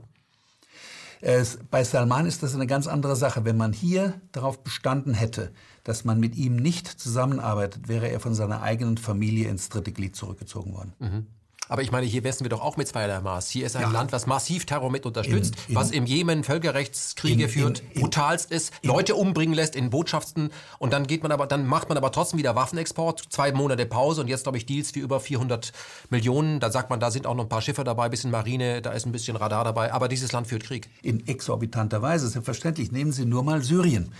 Ähm, In Syrien waren es die Saudis und die Emiratis und die Kataris und die Türken von der Logistik her, die die dschihadistischen Gruppen damit den IS und ihm nahestehende Organisationen unterstützt haben mit Hunderten von Millionen und mit äh, Lieferungen etc. pp. Das war übrigens den Amerikanern absolut bewusst. Ich darf mal den amerikanischen Vizepräsident Joe Biden zitieren, der im äh, Oktober 2014 an der Harvard-Universität mit Studenten diskutiert hat und man hat ihn gefragt, warum unterstützt die USA nicht die sogenannte syrische gemäßigte Opposition mehr? Und seine Antwort war, äh, wir äh, können das nicht tun, denn unser Problem sind unsere Alliierten und er nannte sie, die Saudis, die Kataris, die Emiratis und die Türken, die alle unterstützen äh, Dschihadisten dort und sind dabei, einen sunnitisch-schiitischen Stellvertreterkrieg auszulösen. Das sind die Worte von Joe Biden. Und äh, äh, obwohl, äh, äh, obwohl nee, und, äh, und einzig mit dem Ziel, Assad zu stürzen. Und wir äh, sind nicht in der Lage, sie daran zu hindern und sie zu stoppen. Das heißt natürlich auch, wenn man das nicht mal versucht, dass man sich letztendlich zum äh, direkten oder indirekten Partner dabei macht. Das man könnte, also, man hat ja über den Dollar, hätte man ja schon Möglichkeiten. man hat selbstverständlich hätte man Möglichkeiten gehabt und ich will hier noch mal klarstellen, es ging den Emiratis oder den äh, zum Teil sogar auch den Saudis nicht darum, die Dschihadisten als solche zu unterstützen, sondern es ging ihnen darum, egal mit welchen Mitteln Assad zu stürzen. Egal mit welchen Mitteln. Egal mit welchen Mitteln. Und damit hat man eben den, den Teufel zum Beelzebub gemacht. Ja? Und äh, äh, man hat sie ganz, ganz direkt und klar unterstützt. Das heißt also, die, die unglaublichen Untaten, die wir kennen des IS im Irak und in Syrien, sind letztendlich finanziert von diesen Staaten und direkt oder indirekt auch noch unterstützt wurden von einigen der westlichen Staaten. Wie gesagt, nicht mit dem Ziel, was wir wollen, ist, dass der, der IS der, der, der wichtigste Machtfaktor wird, sondern wir wollen über den IS andere Dinge verhindern oder abbauen oder stürzen oder was auch immer. Das ist eine ganz, ganz, ganz verhängnisvolle Politik. Das heißt, wenn wir jemanden kritisieren, äh, in puncto Syrien, dann müssten wir in allererster Linie die Saudis und die Emiratis und die Türken kritisieren und nicht die Iraner, die in der Tat äh, dem, äh, dem, der Regierung Assad geholfen haben, zu überleben. Die Russen waren viel, viel wichtiger als die Iraner dabei. Sie haben ab äh, äh, September 2015 ihre Luftwaffe dort eingesetzt und die Iraner haben im Syrien die Rolle gespielt, die nicht vorhandenen Rekruten durch Milizen zu ersetzen. Mhm. Denn wer wehrpflichtig war in Syrien, ist irgendwo hingegangen, hat sich der Wehrpflicht entzogen und die, die Armee hatte keine. Wehrpflichtigen mehr, völlig verständlich. Und da haben eben die iranischen Revolutionsgarden wiederum Milizen trainiert. Das haben sie getan und das haben sie äh, erfolgreich getan. Und die Russen haben ihre Luftwaffe eingesetzt und, und, und andere Schritte unternommen und haben damit den ersten Fall produziert, wo eben dieser beabsichtigte Sturz eines Regimes nicht funktioniert hat. Leider unter unglaublichen Opfern, das ist völlig klar. Nicht nur menschlichen Opfern, sondern eben auch Opfern an steinerner Kultur und vielem anderen Ja, mehr. wir haben dort Kultur, Weltkulturerbe zerbombt, zerbröselt. Ja. Aber man muss eben auch sagen, die, die, die Verluste, bevor die Russen äh, eingegriffen haben, im Herbst 2015 war die Zahl, es gibt da eine Organisation, die das immer relativ zuverlässig ausgerechnet hat, so bei 320.000 und jetzt ist sie Jahre später bei 370.000. Das heißt, die Zahl der Todesopfer hat sich nach dem Eingreifen der Russen und der Iraner erheblich abgeflacht und ist heruntergegangen. Mhm. Der Iran macht das auch nicht aus, äh, aus Selbstlosigkeit. Was kriegt er denn eigentlich dafür? Äh, der Iran will äh, dafür sorgen, dass an seinen Grenzen kein Chaos entsteht. Äh, nehmen Sie mal Afghanistan. Afghanistan ist eine große Gefahr äh, für Iran gewesen und deswegen hat er eben auch versucht, durch die Aufnahme vieler Flüchtlinge und durch eine konstruktive Politik die Stabilität in der Stabilität einigermaßen aufrechtzuerhalten. Im Irak äh, hat eine Grenze von über 1000 Kilometern mit dem Irak. Das heißt, man musste versuchen, dass das Chaos, das dort entstanden ist, nicht überschwappt auf, auf, Irak, auf Iran. Ja. Und es gibt natürlich auch sehr, sehr viele Verbindungen zwischen Irak und Iran. Äh, Und, So äh, eine pakistanische Grenze da. auch das, ja, aber da, da dreht sich fast nur um Drogen. Das ist ein bisschen was anderes. Das ist auch destabilisierend. Ja, ja, klar. Äh, aber man muss also sagen, was die Iraner im Irak getan haben, ist alles auf Wunsch und, und, und oder mit Billigung der irakischen Regierung geschehen. Natürlich kann ich irgendwelche Fragezeichen an die Legitimität der irakischen Regierung machen, die also nach, den, nach der Invasion der Amerikaner dort über Jahre dort wieder aufge, äh, aufgewachsen ist. Aber es handelt sich hier nicht um eine Intervention gegen die dort existierende Staatsgewalt. Ganz das heißt, der Iran ist im Irak keine Besatzungsmacht? Nein, nein, er ist auf Anforderung der irakischen Regierung da. Mhm. Und es, äh, bei den letzten Parlamentswahlen im Irak war die Partei, die also die, äh, diese Milizen geschaffen hatte gegen den IS, äh, mit Hilfe der iranischen Revolutionsgarden, war die zweitstärkste Partei beim, bei, bei der Parlamentswahl. Mhm. Das heißt also, es wird durchaus anerkannt, auch im Irak. Aber die Iraker wissen, sie müssen leben mit Iranern, mit den Amerikanern letztendlich, und sie dürfen sich auch nicht in einen völligen Gegensatz zu den Saudis stellen. Die führen also eine Außenpolitik, versucht also sehr, sehr viel auszubalancieren und das gelingt ihnen auch in einem erheblichen Maße. Mhm. Äh, Im Falle Syriens ging es ganz, äh, es geht letztendlich darum, der, den IS, der ja für die, äh, für die Iraner auch eine tödliche Gefahr darstellt, äh, zu bekämpfen. Mhm. Für die Russen übrigens genauso. Ja. Letztendlich aber auch für die Saudis. Äh, für die, ja, nur dass man eben, wie gesagt. Wenn die äh, zurückkämen erfolgreich, würden sie ja, erstmal Riad. Richtig, richtig, das richtig. Nein, das ist, das ist vollkommen richtig. Das heißt also, man zieht sich da Leute heran, die am Schluss für einen selber sehr gefährlich werden. So wie das im Afghanistan-Krieg von 1979 bis 89 der Fall war, wo man also die wildesten Dschihadisten gegen die Russen eingesetzt hat, von den Amerikanern trainiert und von den Saudis finanziert, die dann nach Ende des Krieges dort wie arbeitslos gewordene Kampfhunde sich über die arabischen Länder verteilt werden, wo sie physisch herkamen und dort Revolutionen versucht haben auszulösen. Ja. ja. die hat man die Afghanen genannt, obwohl sie Araber waren, ja. aber weil sie eben aus Afghanistan kamen. Das heißt, man hat sich dort eine enorme Gefahr geschaffen, die dann letztendlich wieder auf einen selber zurückschlägt. Und damit sind wir in Syrien und alledem, was damit zusammenhängt. Stichwort türkische Außenpolitik. Um türkische Außenpolitik zu verstehen, muss man aktuell Syrien verstehen. Auch wenn es langweilt, in Syrien geht es nicht um einen äh, Diktator, es geht nicht um Demokratie, es geht, wie beim Iran, um Geopolitik. Syrien ist nämlich ein wesentlicher Baustein, um das Herzland, die Eurasische Platte, zu kontrollieren. Daher wird jede Macht, die diese Taktik stört, vom jeweilig herrschenden Imperium gnadenlos bekämpft. Das betrifft aktuell Russland und den Iran. Da die USA das so nicht offen sagen können, haben sie Assad zum Aggressor erklärt, um Syrien angreifen zu können. Assad soll durch eine US-Marionette ersetzt werden. Diktator A durch Diktator B, eine alte Taktik. Vor mehr als sieben Jahren wurde das Land massiv infiltriert. Die USA und ihre Partner, darunter das NATO-Land Türkei, das sich mit Syrien eine Grenze teilt, glaubten an einen kurzen und schnellen Sieg. Verdeckte Kriegsführung sollte das möglich machen. Powered by CIA. Man trainierte und bewaffnete radikale Moslems, um sie nach Syrien zu schicken und Assad zu stürzen. Dieser Stellvertreterkrieg, der im Wesentlichen von den USA koordiniert wurde, lief dann aber ähnlich aus dem Ruder wie seinerzeit Vietnam.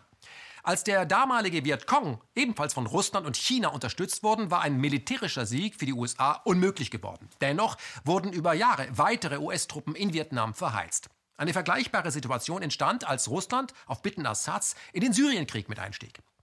Mit jedem Tag, den der Krieg dauerte, gerieten die Mietterroristen der NATO außer Kontrolle und es kam zu den absurdesten, wirklich absurdesten Koalitionen diverser Gruppen, die am Ende wirklich niemand mehr auseinanderhalten konnten. Hier ein kurzer Abriss. Freie Syrische Armee, Al-Qaida, Al-Nusra-Front, gemäßigte Rebellen, türkische Soldaten, amerikanische Militärberater, offizielle syrische Armee, freie Radikale, Kurden der JPK, Kurden der PKK, freie Söldner aus Saudi-Arabien, Hisbollah-Soldaten aus dem Libanon, Militärberater aus dem Iran, offizielle Soldaten aus Russland, inoffizielle Berater aus Tel Aviv und so weiter und so weiter. Und zwischen all diesen Kämpfern Hunderttausende Zivilisten, die sich von A nach B flüchteten, dann aber sicher sein konnten, dass sich unter ihnen jede Menge Zehntausender bis an die Zähne bewaffnete Terroristen versteckten. Das ist ein asymmetrischer Krieg, bei dem Assad nicht gestürzt werden kann.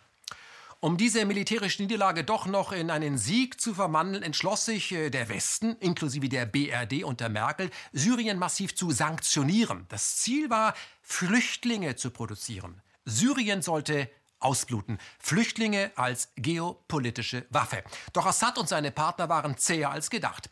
Weniger stabil dagegen zeigte sich die EU. Dabei kamen die meisten Flüchtlinge in der Türkei unter. So hat das Land dreimal so viele Flüchtlinge aufgenommen als ganz Europa. Dreimal so viel, was immer vergessen wird, wenn man Erdogan kritisiert. Erdogan hielt das äh, aber nur für eine vorübergehende Situation. Er spekulierte lange auf den Endsieg der NATO in Syrien, dann hätte er nämlich dort sein Kurdenproblem gleich mit entsorgt. Doch der Sieg, der ließ auf sich warten bis heute. Und als Angela Merkel 2015 illegal die deutschen Grenzen öffnete, kam es einem, zu einem Sog nach Europa durch die Türkei, die in Deutschland dafür sorgte, dass die AfD gepusht wurde. Doch noch immer war kein Sieg in Syrien in Sicht. Die NATO setzte weiter auf Sanktionen und die Türkei, zu beschwichtigen, wurde auch von der BRD dann Milliarden an Ankara bezahlt. Merkel sourcete nämlich in Wirklichkeit ihr Wir schaffen das Problem nach Ankara aus. Das ist ihre eiskalte Machtpolitik. Damit wollte sich aber Erdogan nicht abspeisen lassen. Er wollte, wie versprochen, sein Stück vom syrischen Kuchen und er wollte die Millionen Flüchtlinge wieder loswerden. Während die Zeit ins Land ging, bildeten sich in Syrien immer wieder Rebellenhochburgen in der Nähe der syrischen-türkischen Grenze. Eine dieser Hochburgen ist die Stadt Idlib. Hier halten sich unter Hunderttausenden von Flüchtlingen mehrere Zehntausend bis an die Zähne bewaffneten Terroristen auf. Und immer wenn Russen oder Türken oder Syrier versuchten, diese außer Kontrolle geratenen Terroristen auszuschalten, wurden dabei versehentlich auch Soldaten verbündeter Staaten mitgetötet. So gerieten sich äh, in den letzten Wochen und Monaten Russen und Türken unabsichtlich in die Quere. Um diesem Spuk ein Ende zu machen, beschloss Erdogan in Idlib zu Ende zu bringen, was die NATO nicht geschafft hatte. Er begann eine Offensive auf eigene Faust und erlitt dabei eine militärische Niederlage. Vor Wut ja, von der NATO im Stich gelassen worden zu sein, drohte er damit, die Millionen Flüchtlinge, die die NATO seit Jahren in seinem Land geparkt hatte, über die Grenzen nach Griechenland in die EU zu entlassen, zum Beispiel nach Deutschland. Der erneute Versuch von Merkel, Erdogan wieder zu kaufen, der misslang. Erdogan wollte kein Geld. Er wollte, dass die NATO den völkerrechtswidrigen Krieg gegen Syrien gewinnt und ihm den versprochenen Anteil überreicht. Aber das ist militärisch nicht möglich, denn der Syrienkrieg ist für die NATO genauso verloren wie der Vietnamkrieg damals für die USA. Was wäre in dieser Situation die beste Option? Was würde vor allem den Millionen Flüchtlingen wirklich helfen, die in der Türkei seit Jahren unter erbärmlichsten Bedingungen ausharren? Wobei ein immenser Teil dieser Menschen gar nicht aus Syrien kommt, sondern aus dem Kriegsgebiet Afghanistan, ein NATO-Kriegsgebiet. Das simpelste und effektivste wäre es gewesen, die Sanktionen gegen Syrien aufzuheben einzuräumen, dass man verloren hätte und Syrien mit einem Aufbauprogramm unter die Arme zu greifen. Das wäre man den Flüchtlingen schuldig gewesen. Aber die NATO und die EU und auch Deutschland haben das bis heute nicht getan. Stattdessen fordert sogar die Grünen-Chefin Baerbock die EU auf, weitere Flüchtlinge aufzunehmen, was de facto eine Strategie der NATO-Kriegsführung ist. Ausbluten. Und Kramp-Karrenbauer erwägte Sanktionen gegen Russland. Russland hatte es gewagt, den NATO-Überfall der Türkei in Syrien den zurückzuschlagen. Während es äh, Putin in Moskau gelang, den NATO-Partner Türkei zur Einsicht zu bringen, kam es im Bundestag zum Schlagabtausch, bei dem vor allem Gauland logisch argumentierte und punktete. Die Türkei führt in Syrien einen völkerrechtswidrigen Angriffskrieg. Der Bundesaußenminister hat im Oktober die türkische Offensive verurteilt. Am 28. Februar aber verurteilte Herr Maas die, Zitat, fortgesetzten Angriffe des syrischen Regimes und sprach der Türkei sein Mitgefühl aus. Ja, der Staat des Herrn Assad ist ein Regime. Aber ein Land aufzufordern, es möge damit aufhören, sein eigenes Territorium zu verteidigen, das ist grotesk. Die Provinz Idlib ist syrisches Staatsgebiet, nicht türkisches. Mit seinem Tweet gestand der Bundesaußenminister der Türkei en passant das Recht zu, mit ihren Truppen in Syrien zu stehen. Ähnlich äußerte sich auch Regierungssprecher Steffen Seibert. Und als Krönung spricht der Außenminister einem Aggressor sein Mitgefühl aus. Diese Anbieterei zeigt, wie erpressbar wir durch den Flüchtlingsdeal geworden sind. Wenn es Unfug ist, können Sie ja reden. Herr Erdogan hat jetzt noch die Stirn, die NATO um Unterstützung bei seinem Syrien-Abenteuer zu bitten. Das würde bedeuten, die NATO in einen Krieg mit Russland zu ziehen. Der EU-Chefdiplomat Herr Borrell warnt vor dem, Zitat, Risiko, in einen offenen, großen militärischen Konflikt zu rutschen. Zitat Ende. Gottlob werden die Amerikaner bei diesem Unsinn nicht mitspielen. Die scheidende CDU-Vorsitzende und ein Kandidat für die Nachfolge, Herr Röttgen, fordern wegen Putins Unterstützung von Assad weitere Sanktionen gegen Russland. Warum eigentlich, Herr Röttgen, nicht gegen die Türkei? Russland wurde wegen der Annexion der Krim sanktioniert. Aber die Türkei wird von der Bundesregierung nicht einmal aufgefordert, sich aus Syrien zurückzuziehen. Erdogans Drohung mit einer Migrantenwelle wirkt also. Wo Gauland recht hat, hat Gauland recht, was nicht verschleiern soll, dass die AfD voll zum 2-Prozent-Ziel der NATO-Aufrüstung steht. Lassen wir zum Schluss dieses traurigen Kapitels aktueller NATO-Außenpolitik Sarah Wagenknecht zu Wort kommen. Die klügste Frau der Linken in Deutschland, die überall gerne gesehen wird, nur nicht bei den Linken, sieht inzwischen vom Leben gezeichnet aus. Sie hat sich offiziell ein Burnout-Syndrom eingefangen und bestätigte bei Phoenix, was auch auf diesem Kanal permanent gefordert wird. Beendet die Sanktionen gegen Syrien und baut das Land wieder auf. Wir wissen, dass diese Friedenspolitik weder mit Merkel der SPD und auf gar keinen Fall mit den Grünen zu machen ist. Die Grünen sind eine Partei, die seit 1999 bereit ist, Kriegsverbrechen zu begehen, die sie dann als humanitäre Intervention verkauft. Der türkische Präsident Erdogan erpresst Deutschland, erpresst die EU, indem er den Geflüchteten sagt, hier die Grenze ist offen. Befürchten Sie eine Wiederkehr der Flüchtlingskrise von 2015? Naja, man muss ja sagen, das ist ja ein absolut zynisches Spiel, was Erdogan dort spielt. Und äh, ich finde, dass das teilweise auch in der Berichterstattung nicht wirklich deutlich wird. Also man muss ja sagen, dass es jetzt auch noch mal so viele Flüchtlinge gibt, auch in Idlib. Das liegt ja nicht nur an dem syrischen Machthaber Assad und es liegt auch nicht nur an den Russen. Es liegt vor allem auch daran, dass Erdogan selber in der Region natürlich wieder äh, zündelt, dass er die ganze Zeit daran gearbeitet hat, diese Terroristen und Idlib ist die Hochburg des Terrorismus. Also da gibt es über 40.000 wirklich massiv bewaffnete islamistische Terroristen von Al-Qaida, vom Islamischen Staat. Und Erdogan hat die die ganze Zeit gestützt, hat sie finanziert, hat sie bewaffnet und äh, setzt sich jetzt an ihrer Seite auf diesen Krieg ein und führt dort Krieg für sie. Und natürlich ist es gut, dass die EU sie dabei nicht unterstützt, aber dass er jetzt quasi die Leidtragenden dieses ganzen Konflikts auch noch instrumentalisiert und an die Grenze lockt, ist wirklich unerträglich. Und ich finde, natürlich ist es völlig richtig, die EU darf sich nicht erpressen lassen. Alleine schon äh, diese, dieser ganze Deal, dieses Dealen mit Erdogan ist problematisch, weil er ist ein Hauptgrund dafür, dass dieser Krieg immer weitergeht. Mhm. Und deswegen finde ich, die Konsequenz muss jetzt wirklich sein, dass man alles dafür tut, den Krieg zu beenden in Syrien. Das ist möglich. Der, das größte, der größte Teil des Territoriums ist ja schon äh, von diesen Islamisten weitgehend befreit.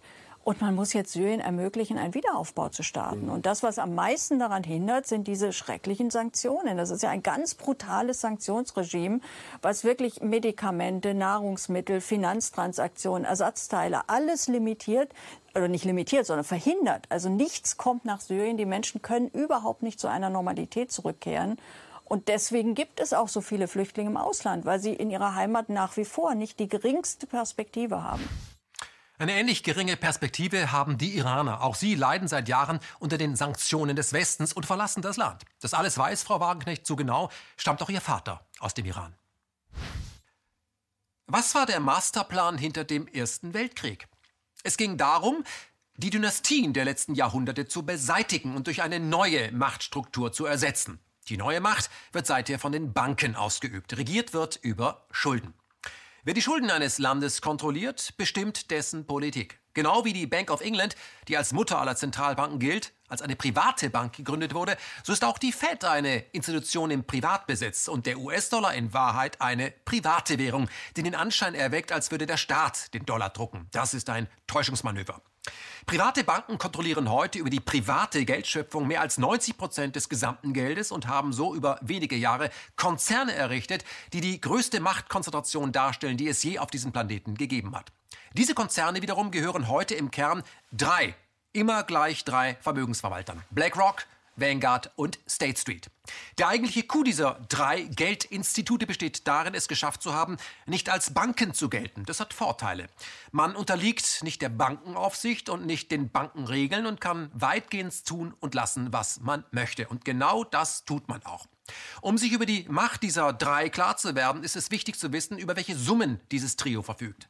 BlackRock, Vanguard und State Street haben mehr Geld zur Verfügung als die Staatshaushalte der USA, Chinas und der 28 EU-Staaten zusammen.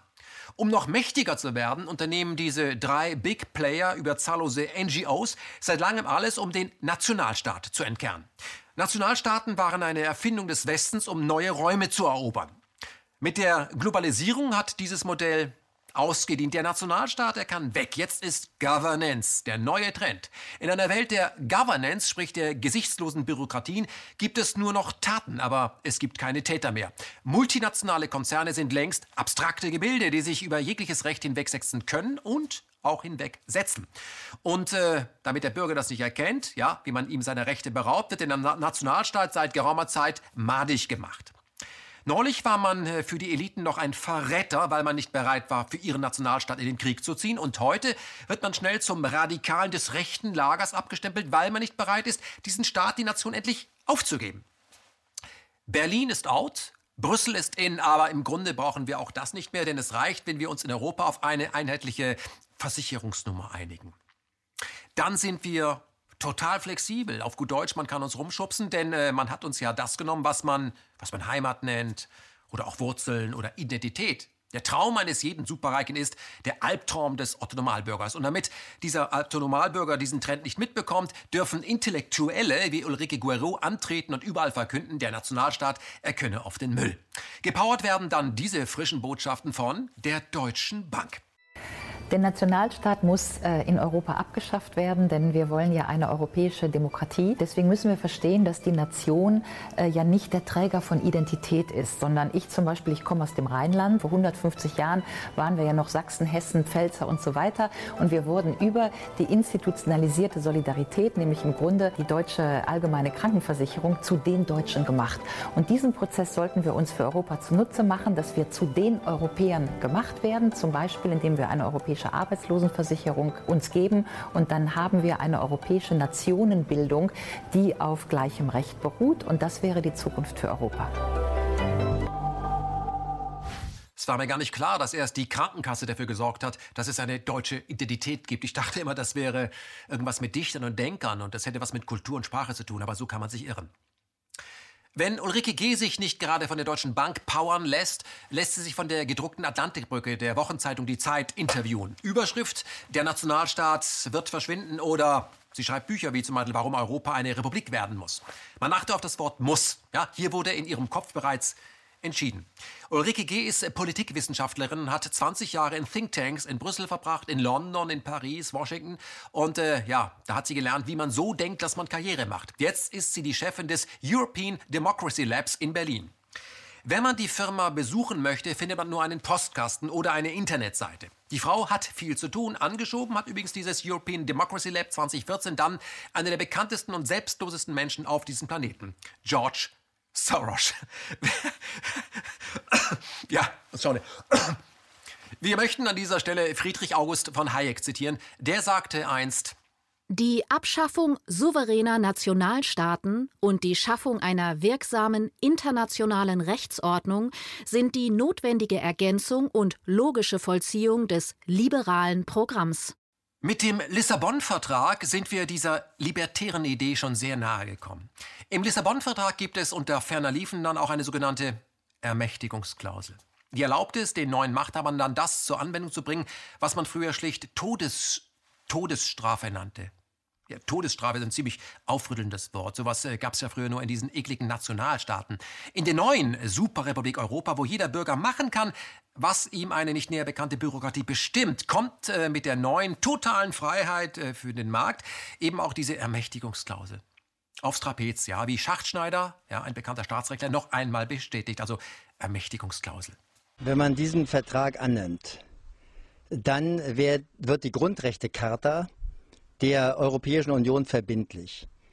Und in dieser Charta steht, dass niemand zum Tode verurteilt werden darf und niemand hingerichtet werden darf. Das ist aber nicht die wirkliche Regelung, denn diese Regelung ist erläutert. In den Erläuterungen steht, dass dieses Verbot der Todesstrafe und der Hinrichtung eben nicht gilt in Kriegszeiten oder bei drohender Kriegsgefahr, aber auch nicht gilt im Falle des Aufruhrs oder des Aufstandes. Wenn die Mitgliedstaaten für diese Fälle die Todesstrafe einführen, ist sie nicht grundrechtswidrig.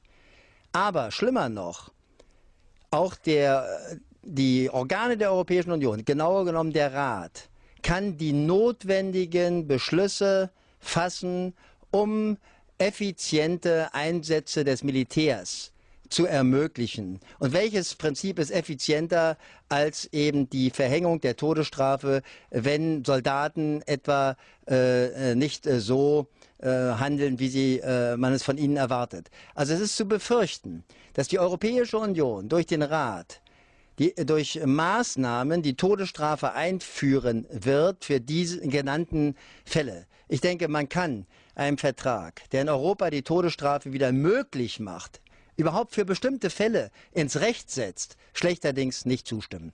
Dass diese Ermächtigungsklausel überhaupt Eingang in das Vertragswerk fand, wäre natürlich nicht ohne die aktive Mithilfe entsprechender Juristen gegangen. Der Kern eines jeden Jurastudiums ist ja das Recht, also Gerechtigkeit. Das Recht soll den Menschen vor Willkür schützen. Die sogenannten Menschenrechte sind ja die Idee des Rechtsstaates, also es sind unveräußerliche Grundrechte des Menschen. Die Würde des Menschen ist unantastbar, Artikel 1, wenn man sich erinnern möchte. Dazu muss man allerdings wissen, dass zum Beispiel ein Viertel, also jeder vierte Richter am Europäischen Gerichtshof für Menschenrechte enge, sehr, sehr enge Verbindungen zu NGOs haben, die wiederum von George Soros finanz unterstützt unterstützt werden. Dieser Einfluss prägt offensichtlich eine ganze Branche, was erklärt, warum auch der Lissabon-Vertrag 2009 einfach so mit äh, besagter Ermächtigungsklausel verabschiedet wurde. Und äh, um diese in Kraft treten zu lassen, also die Todesstrafe wieder zurückzubringen in den Alltag der Europäer, da müsste aber schon eine Menge passieren. Ja, zum Beispiel müsste der Ausnahmezustand erklärt werden. Die Grenzen innerhalb Europas, die müssten dicht gemacht werden, nicht vorstellbar. Der Staat müsste beschließen, das öffentliche Leben vollkommen runterzufahren, so eine Art Shutdown müsste beschlossen werden. Das ist ja alles Zukunftsmusik. Das weiß ich natürlich.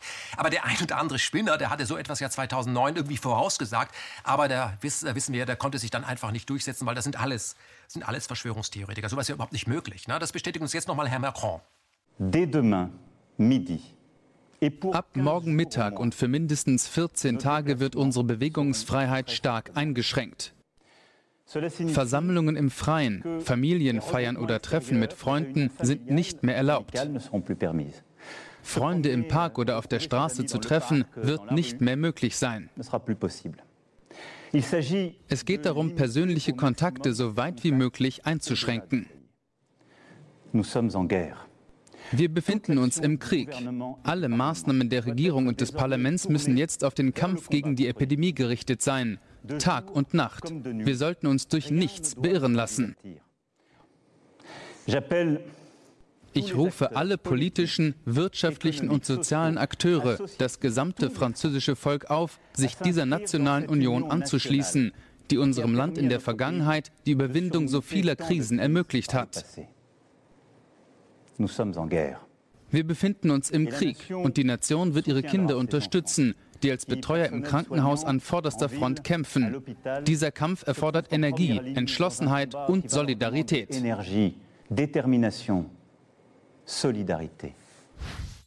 Was hat der Macron eigentlich vorher gemacht, also bevor der Präsident wurde? Richtig, er war ja Investmentbanker. Und zum Abschluss noch mal ein charmanter Blick auf die französische Polizei. Wie weit sind die Ordnungshüter bereit zu gehen, auch ohne dass der Ausnahmezustand verhängt wurde, um die französischen Bürger daran zu erinnern, wer Chef am Set ist? Lassen wir diese Bilder, die vor der Corona-Krise entstanden, lassen wir sie auf uns wirken. Recule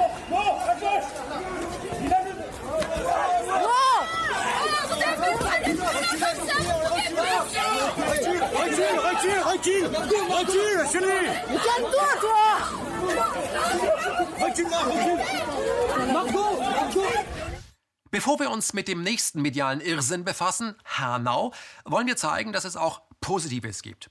Junge Menschen zum Beispiel, die erkannt haben, dass das Angebot, das ihnen die Politik bietet oder die politischen Lager, in denen sie dann auch nur mitmarschieren dürfen, irgendwie auch nur ein Trick sind, um sie von wirklicher Autonomie, von wirklicher Freiheit fernzuhalten. Zu Gast bei KenFM war Elisa Grattia, Herausgeberin und Mitautorin des zweiten Buches vom Rubicon Verlag. Es heißt Nur Mut, wenn wir uns verändern, verändert das die Welt. Wer das Gespräch verpasst haben sollte, hier ein kurzer Ausschnitt. Die Frau hat erkannt, dass uns Lagerdenken nicht weiterbringt. Entweder wir alle verlassen unsere Blasen und gehen auf die andere Seite zu, oder aber das wird nichts mit dem Wandel und der Menschheitsfamilie. Der reine Protest gegen das andere hat uns als Gesellschaft in eine Sackgasse manövriert, uns gespalten. Also ich gehe auch nicht auf Demos oder äh, in. Also ich versuche halt wirklich im Alltag aktiv zu sein und habe mir dann habe mich dann auch gefragt, ist das jetzt, weil ich zu faul bin, vielleicht, weil ich zu feige bin, hm, glaube ich nicht, weil ich einfach nicht sehe, was es bringen soll, weil jede Bewegung ja am Ende immer wieder gekapert wird, auch wenn sie noch so gut ist, wird sie irgendwann gespalten und das funktioniert ja dann auch immer wieder so wunderbar. Und dann sage ich mir aber, was ist denn, wenn wir jetzt im Alltag uns begegnen? Als Menschen. Und wenn mir dann jemand sagt, du, ich wähle AfD zum Beispiel. Anstatt dass ich denen dann sage, oh mein Gott, mit dir kann ich nicht reden, dann sage ich, ach warum? Was versprichst du dir davon? Und dann kann ich den Menschen zuhören. Und dann sage ich mir, die Menschen, die jetzt wirklich am Wandel interessiert sind, auch die Friedensaktivisten, die können vielleicht, wenn sie dann auf so einer Demo sind oder auf einer Gegendemo, versuchen, auf einzelne Menschen zuzugehen, anstatt dass wir uns als Massen oder Gruppen begegnen, Einzelwesen begegnen. Mhm. Mensch zu Mensch würde auch funktionieren, vielleicht, wenn man einen Flüchtling rauspickt und nicht die als Masse darstellt, die hier auf uns zugerannt kommt oder einen, sagen wir mal, Neonazi rauspickt und mal fragt, warum tickst du? Ich persönlich kenne jetzt keinen, mhm. aber mich würde dann schon mal interessieren, wie, wie, wie, wie kommst du dazu, diese Ansichten zu haben? Warum bist du so gewaltbereit? Also ich weiß jetzt nicht, ob das in der Praxis ginge, ob das gefährlich wäre, weil er, mhm. wenn er wirklich gewaltbereit ist. Aber gewaltbereit sind ja auch die anderen. Ja, ja. Also sie sind ja halt alle äh, mehr oder weniger gewaltbereit, weil die Hysterie, jetzt muss man aufs Ganze gehen, jetzt kann man keine Rücksicht mehr nehmen. Ja, dann eigentlich machen mir sogar diese gewaltbereiten Linken äh, zurzeit viel mehr Angst. Weil von den Rechten höre ich zwar immer irgendwie. Ähm, und auch als ich, äh, vielleicht liegt das auch daran, als ich äh, in meiner Jugend gab es in Halle ziemlich viele Neonazis. Ähm, und ich kannte auch welche also man hat die halt Faschos genannt. Und da das nicht so viele Ausländer gab jetzt äh, in den ostdeutschen Städten, haben die sich dann halt mit den Hip-Hopern äh, rumgeprügelt. Und das war, glaube ich, auch schon ziemlich gewalttätig, teilweise auch mit Waffen. Aber die, die ich halt kannte, ich wusste, die haben auch schon Leute zusammengeschlagen und vielleicht sogar schon mal auf jemanden geschossen. Aber wenn die bei mir zu Hause waren, weil meine Schwester mit denen befreundet war, da waren das ganz normale Leute und die waren auch noch nicht mal ausländerfeindlich die waren einfach nur, die haben halt so dieser, die haben zufällig sind die in diesen Freundeskreis reingeraten. Also die waren eigentlich jetzt wirklich politisch, hätte man die unter den Tisch argumentiert. Und ich glaube, deshalb, wenn jemand gewaltbereit ist, habe ich vor dem Angst, weil er gewaltbereit ist, mhm. aber nicht, weil er jetzt halt eventuell äh, Ausländer hasst oder nicht. Aber also, was sind das dann für Motive? Also warum die sich in diesen äh, Labels äh, sehen? Also als Antifa oder als äh, Deutschland wie früher. Das, das ist ja dann nur ein Transporter. Ja. Was ist, da, da geht es darum. Warum machen die das? Also, ja, das ist die gute Frage. Und das würde ich gern mal, dass sie die beantworten. Für sich und auch äh, eventuell für andere. Aber sind das vielleicht fehlende Angebote der Gesellschaft, dass man, dass man auf so einen billigen Trick jeweils reinfällt und sagt, nur das ist die Lösung, nur das, weil es wird ja Extremismus aufgebaut. Das ist ja ohne Scheuklappen nicht zu haben. also das Ding ist, ich würde es noch nicht mal, das ist eben, was ich auch so gefährlich finde, wenn man schon wieder auf diese Menschen zugeht und sagt, warum fallt ihr darauf noch rein? Es ist schon wieder so von oben herab, darauf, wenn jemand zu mir sagt, warum fällst du darauf noch rein? Da habe ich keine Lust mit der Person zu reden, weil die sagt mir ja quasi, ich bin blöd. Ähm, sondern sie fragt, nein, warum engagierst du dich dafür und warum glaubst du, dass du Gewalt brauchst? Also schon auch bei uns feststellen, wie sind wir denn auch denen gegenüber unterwegs? Sind wir wirklich offen? Äh, halten wir uns für was Besseres, weil wir jetzt so aufgeklärt sind? Ähm, das ist halt so, dass wir, also wir tappen ja selber immer wieder in die Falle ich halte mich auch oft immer wieder für was Besseres, weil ich ja jetzt schon so viel verstanden habe. Und dann kommt wieder so eine kleine Ohrfeige vom Leben, wo ich merke, ah, und da ist halt dann die Demut, so eine Eigenschaft, die hilft. Mhm. Äh, Elisa, kannst du in der Form, wie wir jetzt darüber reden, mit Menschen deiner Generation, Baujahr 83, äh, sprechen oder die vielleicht schon Kinderwagen schieben oder gerade einen Job bei Daimler haben oder bei Volkswagen oder bei Tesla vielleicht einen kriegen. Interessieren Sie sich dafür? Also da merke ich, es gibt komplett unterschiedliche Welten letztendlich in der Gesellschaft. Äh, neulich war ich bei Freunden zu Besuch, die haben vier Kinder, äh, sind beide Forscher, also auch sehr gebildete, hochintelligente Leute, die in Cambridge gewohnt haben, jetzt in München wohnen und mit den Kindern halt auch sehr bewusst umgehen und versuchen so viel Zeit wie möglich mit ihren Kindern zu haben. Und dann habe ich versucht, mit ihnen darüber zu reden, über politische Sachen. Und da war eben diese, sie lesen halt die Zeit, die Süddeutsche, und haben mich kurz an, erschrocken angeguckt. Und dann habe ich gemerkt, wow, sie haben halt dieses Weltbild, wo wir jetzt an den alternativen Medien sagen, das sind halt noch so Verblendete. Und vor allem glaubten sie wiederum mir, dass ich halt völlig abgedreht sei äh, und man mir das Gehirn gewaschen hätte. Wie könnte ich denn jetzt äh, nicht gegen Putin sein oder so? Und das hat mich dann kurz erschrocken, weil wir bis dahin so lustig mit den Kindern gespielt, wir hatten uns seit Jahren nicht gesehen. Und dann habe ich aber quasi eingelenkt, weil ich merkte, na ja, natürlich, ich bin auch in der Filterblase und ich werde jetzt nicht mit den beiden ins Gespräch kommen. Ich habe dann versucht eben zu erklären, ja, also halt darüber, also zu meiner Meinung zu stehen und ihnen zu erklären, guck mal, du machst mich gerade, äh, du würdest mich gerade herab, weil ich halt zum Beispiel eine Information von RT Deutsch habe und du hast ja aus die Zeit. Aber wir können uns doch zumindest darauf einigen, dass wir beide es nicht wissen, weil wir beide dem Dritten sind. vertrauen mussten. Ja. Genau. Ja.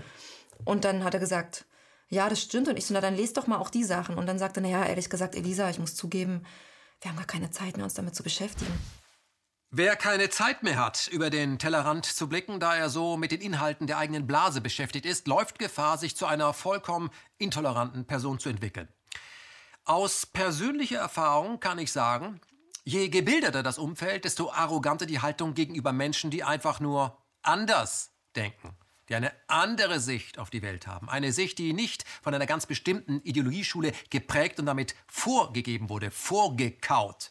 Besonders Personen, die sich ungefragt als Grüne oder Linke zu erkennen geben, die also mit ihrem politischen Privatgeschmack auch Menschen an Orten auf den Zeiger gehen, wo es eher darum geht, die Natur zu genießen, Musik zu hören oder ein Eis zu essen, haben ein Problem mit jener Eigenschaft, die sie von anderen permanent einfordern, und zwar Toleranz. Wem das inzwischen auch schon aufgefallen ist und der wagte das öffentlich zu sagen, war der Grüne Wolfgang Habeck hier auf dem Grünen Parteitag 2019 in Bielefeld.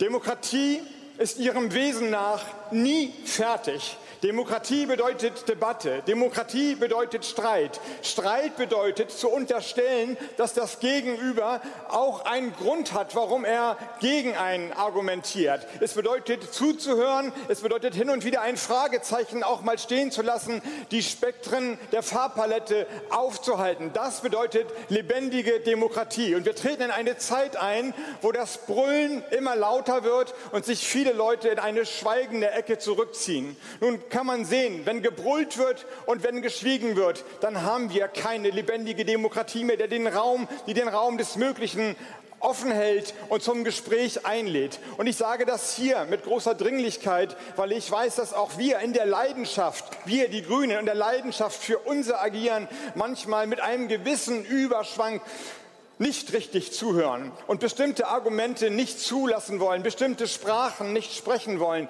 Wir haben manchmal einen Hang in einer akademisch gefärbten Sprache, Argumente immun zu machen. Da müssen wir an uns arbeiten. Auch für uns gilt, dass die Toleranz gegenüber dem Gegenargument gehalten werden muss. Die Leute, die in den Automobilindustrien arbeiten, die in den Kohlesektoren unterwegs sind, die konventionellen Landwirte, die Angst haben vor zu viel Umwelt, Sie haben ein Recht, Ihre Argumente vorzutragen und wir sind gut beraten, diesen Leuten zuzuhören und den lebendigen Austausch in der Demokratie voranzubringen. Wir müssen diese Toleranz auch bei uns selbst einüben. Auch bei uns selber lernen. Wenn zum Beispiel ein Xavier Naidoo, der als Kind Erfahrungen mit Pädophilen gemacht hat, sich Sorgen um die innere Sicherheit in diesem Land macht. Und wenn er diese Sorgen dann als Künstler in einem kurzen Videoclip verpackt, um zu kommunizieren, was viele um ihn herum denken. Wenn man diesem Künstler dann unterstellt, er wäre rechtsradikal, dabei ist Naidu vor allem ein bekennender Christ, nur eben mit Prinzipien, also mit echter Toleranz, dann will man nicht erkennen, dass etwas Grundsätzliches in diesem Land nicht mehr stimmt. Den Menschen wird untersagt, über ihre Ängste, und seien sie noch so unbegründet, öffentlich zu reden. Viele Menschen haben seit 2015 das Gefühl, der Politik sei die Gesamtsituation vollkommen entlitten. Ist dieses Gefühl unbegründet? Ihr seid verloren. Ihr macht nicht mal den Mund für euch auf. So nehmen Tragödien ihren Lauf. Eure Töchter, eure Kinder sollen leiden, sollen sich mit Wölfen in der Sporthalle umkleiden.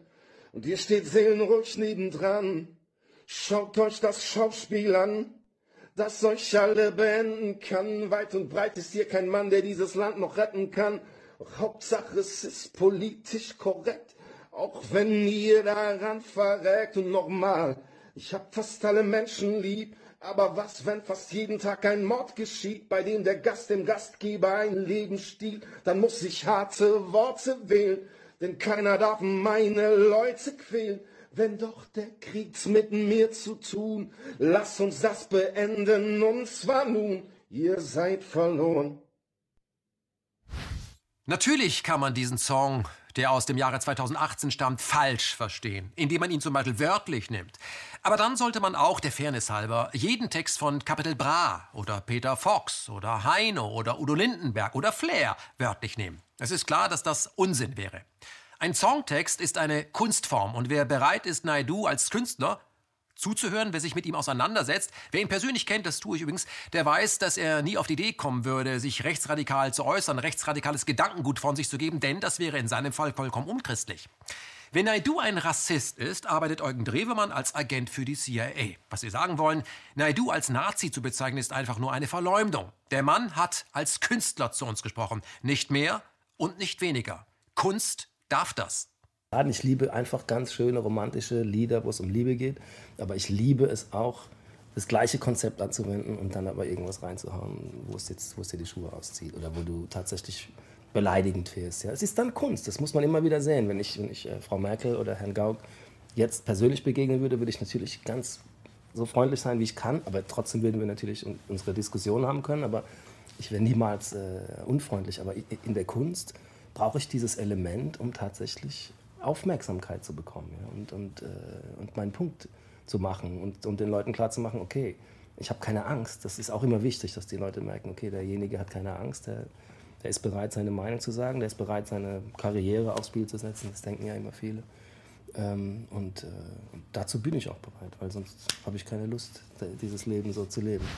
Xavier Naidoo hat keine Angst vor der öffentlichen Meinung. Er ist kein Systemkünstler. Er ist nicht angepasst, um Erfolg zu haben.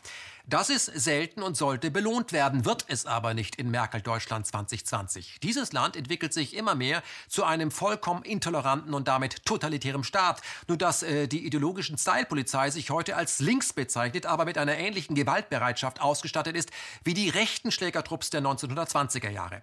Und diese Personen prägen zunehmend den Zeitgeist. Sie üben Druck aus. An Universitäten, in Redaktionen, und in der Friedensbewegung auf der Straße. So wurde Naidu für seinen 55-Sekunden-Clip bei YouTube aus dem Jahre 2018 jetzt hochgeladen, von wem auch immer, von RTL aus der DSDS-Jury herausgeschmissen, was der reichweitenstärksten Nachrichtensendung der Republik, der Tagesschau, als so wichtig erschien, dass sie es auf die Ebene der Weltnachrichten hiefte. Für die immer massivere Hysterie in diesem Land sind vor allem diese Massenmedien verantwortlich. Wenden wir uns an dieser Stelle dem Attentat von Hanau zu. Am Mittwoch, den 19. Februar, fallen gegen 22 Uhr in der hessischen Stadt Hanau mehrere Schüsse. Als die Polizei wenig später eintrifft, findet sie neun Leichen an drei Tatorten, unter anderem vor und in einer Shisha-Bar. Die Menschen dort wurden regelrecht hingerichtet. Der Täter, ein Mann, ist flüchtig, kann aber sehr schnell ausfindig gemacht werden. Es handelt sich um den 43 Jahre alten Tobias R.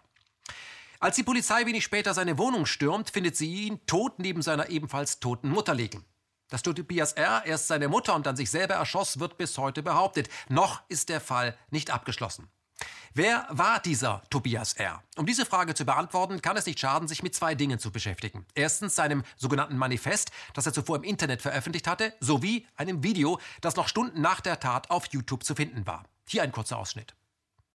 This is my personal message to all Americans. Your country is under control of invisible secret societies. They use unknown evil methods like mind control and hold up a modern system of slavery. Das 24-seitige Manifest des Tobias R., das er lange vor seiner Mordsee in Hanau online gestellt hatte, lässt erkennen, dass der Mann unter wahren Vorstellungen litt. Er fühlte sich durch geheime Mächte in den USA verfolgt. Sie hätten, so er, sein Gehirn gehackt. Zudem behauptet Tobias R., der DFB, also der Deutsche Fußballbund, hätte nur durch ihn die Nationalmannschaft zum Sieg geführt. Und dann fühlte sich der Attentäter durch Hollywood betrogen, denn zahlreiche Blockbuster und deren Plots hätte Hollywood bei ihm geklaut und nicht bezahlt. Rund zwei Monate vor den Schüssen in Hanau hatte sich Tobias R. an eine medizinische Einrichtung gewandt. Begründung, er würde verfolgt, er könne Stimmen hören. Die Klinik aber wies ihn ab, denn äh, man hielt ihn dort für einen Spinner, was er ja auch war, nur dass dieser Spinner wenig später Amok lief. Für die Bundesstaatsanwaltschaft, die den Fall nach den Leichen von Hanau prompt übernommen hatte, war Tobias R. ebenfalls kein Unbekannter. Am 6. Dezember 2019 stellte der spätere Attentäter dort, also bei der Bundesstaatsanwaltschaft, eine Strafanzeige gegen eine unbekannte geheimdienstliche Organisation. Er schrieb einen Brief, aber die Behörde reagierte nicht. Tobias R. war offensichtlich paranoid und litt unter Anzeichen einer Geisteskrankheit. Er gab an, schon als Säugling Stimmen gehört zu haben, was begann, als seine Mutter ihn im Badezimmer an seinen Vater übergab, als sie ihn nicht mehr halten konnte. Tobias R. lebte dennoch all die Jahre unauffällig, war Mitglied in einem Schützenverein. Er war in dieser Zeit weder gewalttätig noch irgendwie merkwürdig. Die Menschen, die ihn kannten, beschrieben ihn als einen netten Kerl. Nur hätte dieser dringend in ärztliche Behandlung gehört. Tobias R. war im medizinischen Sinne von Wahnvorstellungen befallen. Sie verfolgten ihn und das über Jahre. Rechtsradikal war Tobias R. nie. Das aber war den Massenmedien vollkommen egal und sie machten binnen weniger Tage aus einem psychisch Kranken einen Rechtsextremisten, der von Hass getrieben nur ein Ziel kannte. Menschen mit Migrationshintergrund zur Strecke zu bringen. Diese Medienkonstruktion verselbstständigte sich, sodass die Medien selber einem Wahn verfielen. Die Zeit schrieb das Making-of eines Rechtsterroristen. Und der Spiegel widmete Tobias R. den Titel Deutscher Winter mit dem Untertitel Wenn aus rechtem Hass Terror wird. Und am Brandenburger Tor kamen nach einem Aufruf auch durch die SPD Hunderte von Menschen zusammen, um dem rassistischen Terroristen Tobias R. die Stirn zu bieten. Wir stehen zusammen gegen rassistischen Terror, nie wieder Faschismus, twitterte sogar der Parteivorstand der SPD. Nur war Tobias R. weder ein Terrorist noch ein Rechtsradikaler. Er war geistig verwirrt. Er war wie Menschen, die behaupten, Napoleon zu sein. Tobias R. hätte rein theoretisch auch auf den DFB oder Schauspieler aus Hollywood schießen können. Sein Manifest hätte all das erklären können, nur lässt sich Wahnsinn eben nicht mit Logik erklären. Nur weil Tobias R. im Shisha-Milieu auf seine Opfer schoss, bedeutet das nicht, dass es ihm speziell um diese Kunden ging. Er erschoss ja aller Wahrscheinlichkeit auch wenig später seine Mutter, obwohl diese keinen Migrationshintergrund hatte. Tobias R. hätte, um das nochmal unmissverständlich auf den Punkt zu bringen, in eine geschlossene Psychiatrie eingewiesen werden müssen, nicht in ein Gefängnis. Er war kein Mensch mit einem rechtsradikalen Hintergrund, einer rechtsradikalen Vergangenheit. Er war geisteskrank. Das alles aber zählte nicht. So wurde der tote Täter Tobias R. posthum selber zum Opfer. Und zwar zum Opfer der Medien, die an seinem Wahnsinn und der aktuellen Hysterie ihren Anteil haben.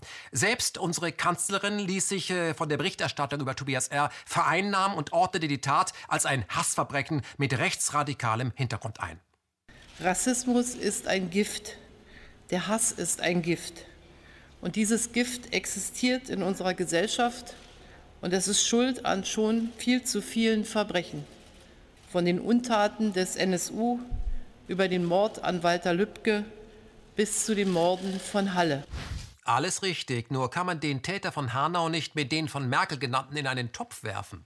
Zudem ist es höchst befremdlich, dass ausgerechnet die Kanzlerin über die NSU-Morde klagt, wo doch klar ist, dass der Staat selber knietief in diese Mordserie verwickelt war und äh, unter Merkels Regie die NSU-Akten für die nächsten 120 Jahre im Panzerschrank verschwinden. Warum eigentlich? Und dann stellt sich eine weitere Frage. Warum liefern Überwachungskameras nie Bilder, wenn das irgendwie relevant wäre? Als Tobias R. Tage zuvor die späteren Tatorte ausspähte, wurde er dabei von internen Kameras aufgezeichnet. Es gibt also Bilder. Wo sind diese Bilder dieser Kameras, als er später die Tat begangen? Warum gibt es da kein Material? Die Medien behaupten zudem, Tobias R. wäre antiamerikanisch gewesen und suchen dafür einen Schuldigen. Die rechtsradikale Szene nur war Tobias R. ein Einzelgänger. Vielleicht aber wurde er auch durch die anti-amerikanischen Cover des Spiegel der letzten Jahre aufgehetzt. Um Hanau politisch auszuschlachten, wurde Tobias R. von den Qualitätsmedien sofort und eindeutig dem Umfeld der AfD zugeordnet. Ohne die Reden der AfD, äh, so einheitliche Meinung, hätte es Hanau ja nie gegeben. Die ausländerfeindlichen Reden der Alternativen für Deutschland hätten Tobias R. dazu gebracht, sich auf Shisha-Bars zu konzentrieren. Denn hier ist die Wahrscheinlichkeit, ausländische Mitbürger zu finden, recht hoch. In einer Tagesdosis bei KenFM machte ein Autor einen interessanten Test. Er wollte wissen, von wem welche der folgenden Aussagen stammen würden. Von Tobias R., sprich aus seinem Manifest, oder von einem AfD-Politiker. Es ist aber notwendig geworden, dass wir sehr sorgsam überlegen, wo die Aufnahmefähigkeit unserer Gesellschaft erschöpft ist und wo soziale Vernunft und Verantwortung Halt gebieten. Türken sind nicht nur nicht zu assimilieren, sie sind auch nur schwer zu integrieren. Kein Spielraum mehr für weitere Zuwanderung. Dazu gehört, dass wer hier seinen dauerhaften Wohnsitz nimmt, die deutsche Sprache erlernt, seinen Kindern die deutsche Sprache beibringen lässt und Recht und Verfassung achtet. Und hier die Antwort zu 1 AfD oder Manifest. Beides falsch. Die Aussage stammt von Willy Brandt und war Teil seiner Regierungserklärung 1973. Aussage 2, Manifest oder AfD, ebenfalls falsch. Die Aussage stammt von Alfred Regger, CDU, in einer Rede im Bonner Bundestag 1982. Und die Aussage 3, kein Spielraum mehr für weitere Zuwanderung. Dazu gehört, dass wer hier seinen Wohnsitz dauerhaft nimmt, die deutsche Sprache erlernt, seinen Kindern die deutsche Sprache beibringen lässt und Recht und Verfassung achtet. Diese Aussage stammt aus einem Zeitungsinterview von Otto Schilly, dem Mitbegründer der Grünen und ehemaligen SPD-Innenminister unter Schröder. Und wer das alles nicht glauben will, dem sei empfohlen, sich die Quellen, die bei jeder KenFM-Folge MMM ja auf kenfm.de zu finden sind, sich die genau anzusehen. Übrigens ganz wichtig bei uns, wir haben alle Quellen bei kenfm.de hinterlegt. Ja, alle. Nicht ein paar, alle. Macht euch die Mühe nach einer Folge und guckt euch das alles an. Das dauert, aber na, wir belegen das, was wir hier sagen. Springen wir an dieser Stelle in das Jahr 2000 und hören wir einem Mann zu, der sich aktuell um das Kanzleramt bewirbt und hier auf einer CDU-Wahlkampfveranstaltung in Berlin zu diesen Bürgern spricht. Meine Damen und Herren, wir haben Probleme in Deutschland mit Ausländern. Wir haben sie. Und nicht nur in den großen Städten, in den Ballungsräumen. Ich komme aus der ländlichen Region. Auch in den ländlichen Räumen sind es Probleme, die mittlerweile die Menschen zutiefst beunruhigen und bewegen. Mit Kriminalität, mit sehr hoher Ausländerarbeitslosigkeit, mit ungelösten sozialen Konfliktstoffen, auch mit der übrigen Wohnbevölkerung. Und deswegen sage ich, wir müssen, wenn wir gut beraten sind, die Probleme benennen, sie nicht übertreiben, sie aber auch nicht unter den Teppich kehren. Und dann müssen wir uns gemeinsam um Lösungen bemühen. Aber dass die Probleme da sind und dass die Menschen sich von diesen Problemen bedrängt fühlen, dass sie Fragen haben, dass sie verunsichert sind, dass sie in der inneren Sicherheit in den Großstädten abends nicht mehr bereit sind, öffentliche Verkehrsmittel zu benutzen, weil sie Angst haben, meine Damen und Herren, das muss ein Thema für die Politik sein. Wenn wir es nicht machen, dann werden es andere tun und das sind nicht die, die zum demokratischen Spektrum unserer politischen Parteien in Deutschland gehören. Dann hat womöglich Friedrich Merz durch seine Rede aus dem Jahr 2000 Tobias R. radikalisiert. Oder war es doch Altbundeskanzler Helmut Schmidt bei Maischberger? Zuwanderung aus fremden Zivilisationen schafft mehr Probleme, als es uns auf dem Arbeitsmarkt an positiven ähm, Faktoren bringen kann. Zuwanderung aus verwandten Zivilisationen, zum Beispiel aus Polen, ist problemlos. Zum Beispiel aus Tschechien mhm. ist problemlos. Zum Beispiel aus Österreich ist problemlos. Aus Italien ist problemlos. Es fängt an bei etwas östlicheren Gegenden, mhm. zum Beispiel Zuwanderung aus Anatolien, ist nicht ganz problemlos. Mhm. Zuwanderung aus Afghanistan bringt erhebliche Probleme mit sich. Zuwanderung aus Kasachstan bringt Probleme mit sich. Es sind andere Zivilisationen. Nicht wegen ihrer anderen Gene, nicht wegen ihrer anderen Abstammung, aber wegen der Art und Weise, wie sie als Säugling, wie sie als Kleinkind, wie sie als Schulkind, wie sie als Kind in der Familie erzogen worden sind. Nach der Logik von Experten hatte sich Tobias R. durch den Konsum entsprechender Medien radikalisiert und driftete entsprechend nach rechts ab. Wenn das stimmt, haben Willy Brandt, Alfred Träger, Otto Schilly, Friedrich Merz und Helmut Schmidt ihren Anteil daran und müssen als geistige Brandstifter gesehen werden. Zudem sollte man seine Kinder äh, den Konsum von ARD und ZDF verbieten. Die Gefahr, dass Sie hier auf entsprechende radikale Wortführer treffen, ist enorm hoch. Hier ist jeder, der Kinder hat, gefordert. Der ungehinderte Zugang zu GEZ-finanzierten Hassreden, also neudeutsch Hate Speech, endet offensichtlich bei einer Tat wie der in Hanau. Sind die öffentlich-rechtlichen Medien Teil einer Parallelgesellschaft, die begonnen haben, Teile der Bevölkerung zu radikalisieren? Der Gedanke kann Angst machen. Kommen wir an dieser Stelle zu weiteren Meldungen der letzten Wochen, weil es ist ja noch mehr passiert außer Corona.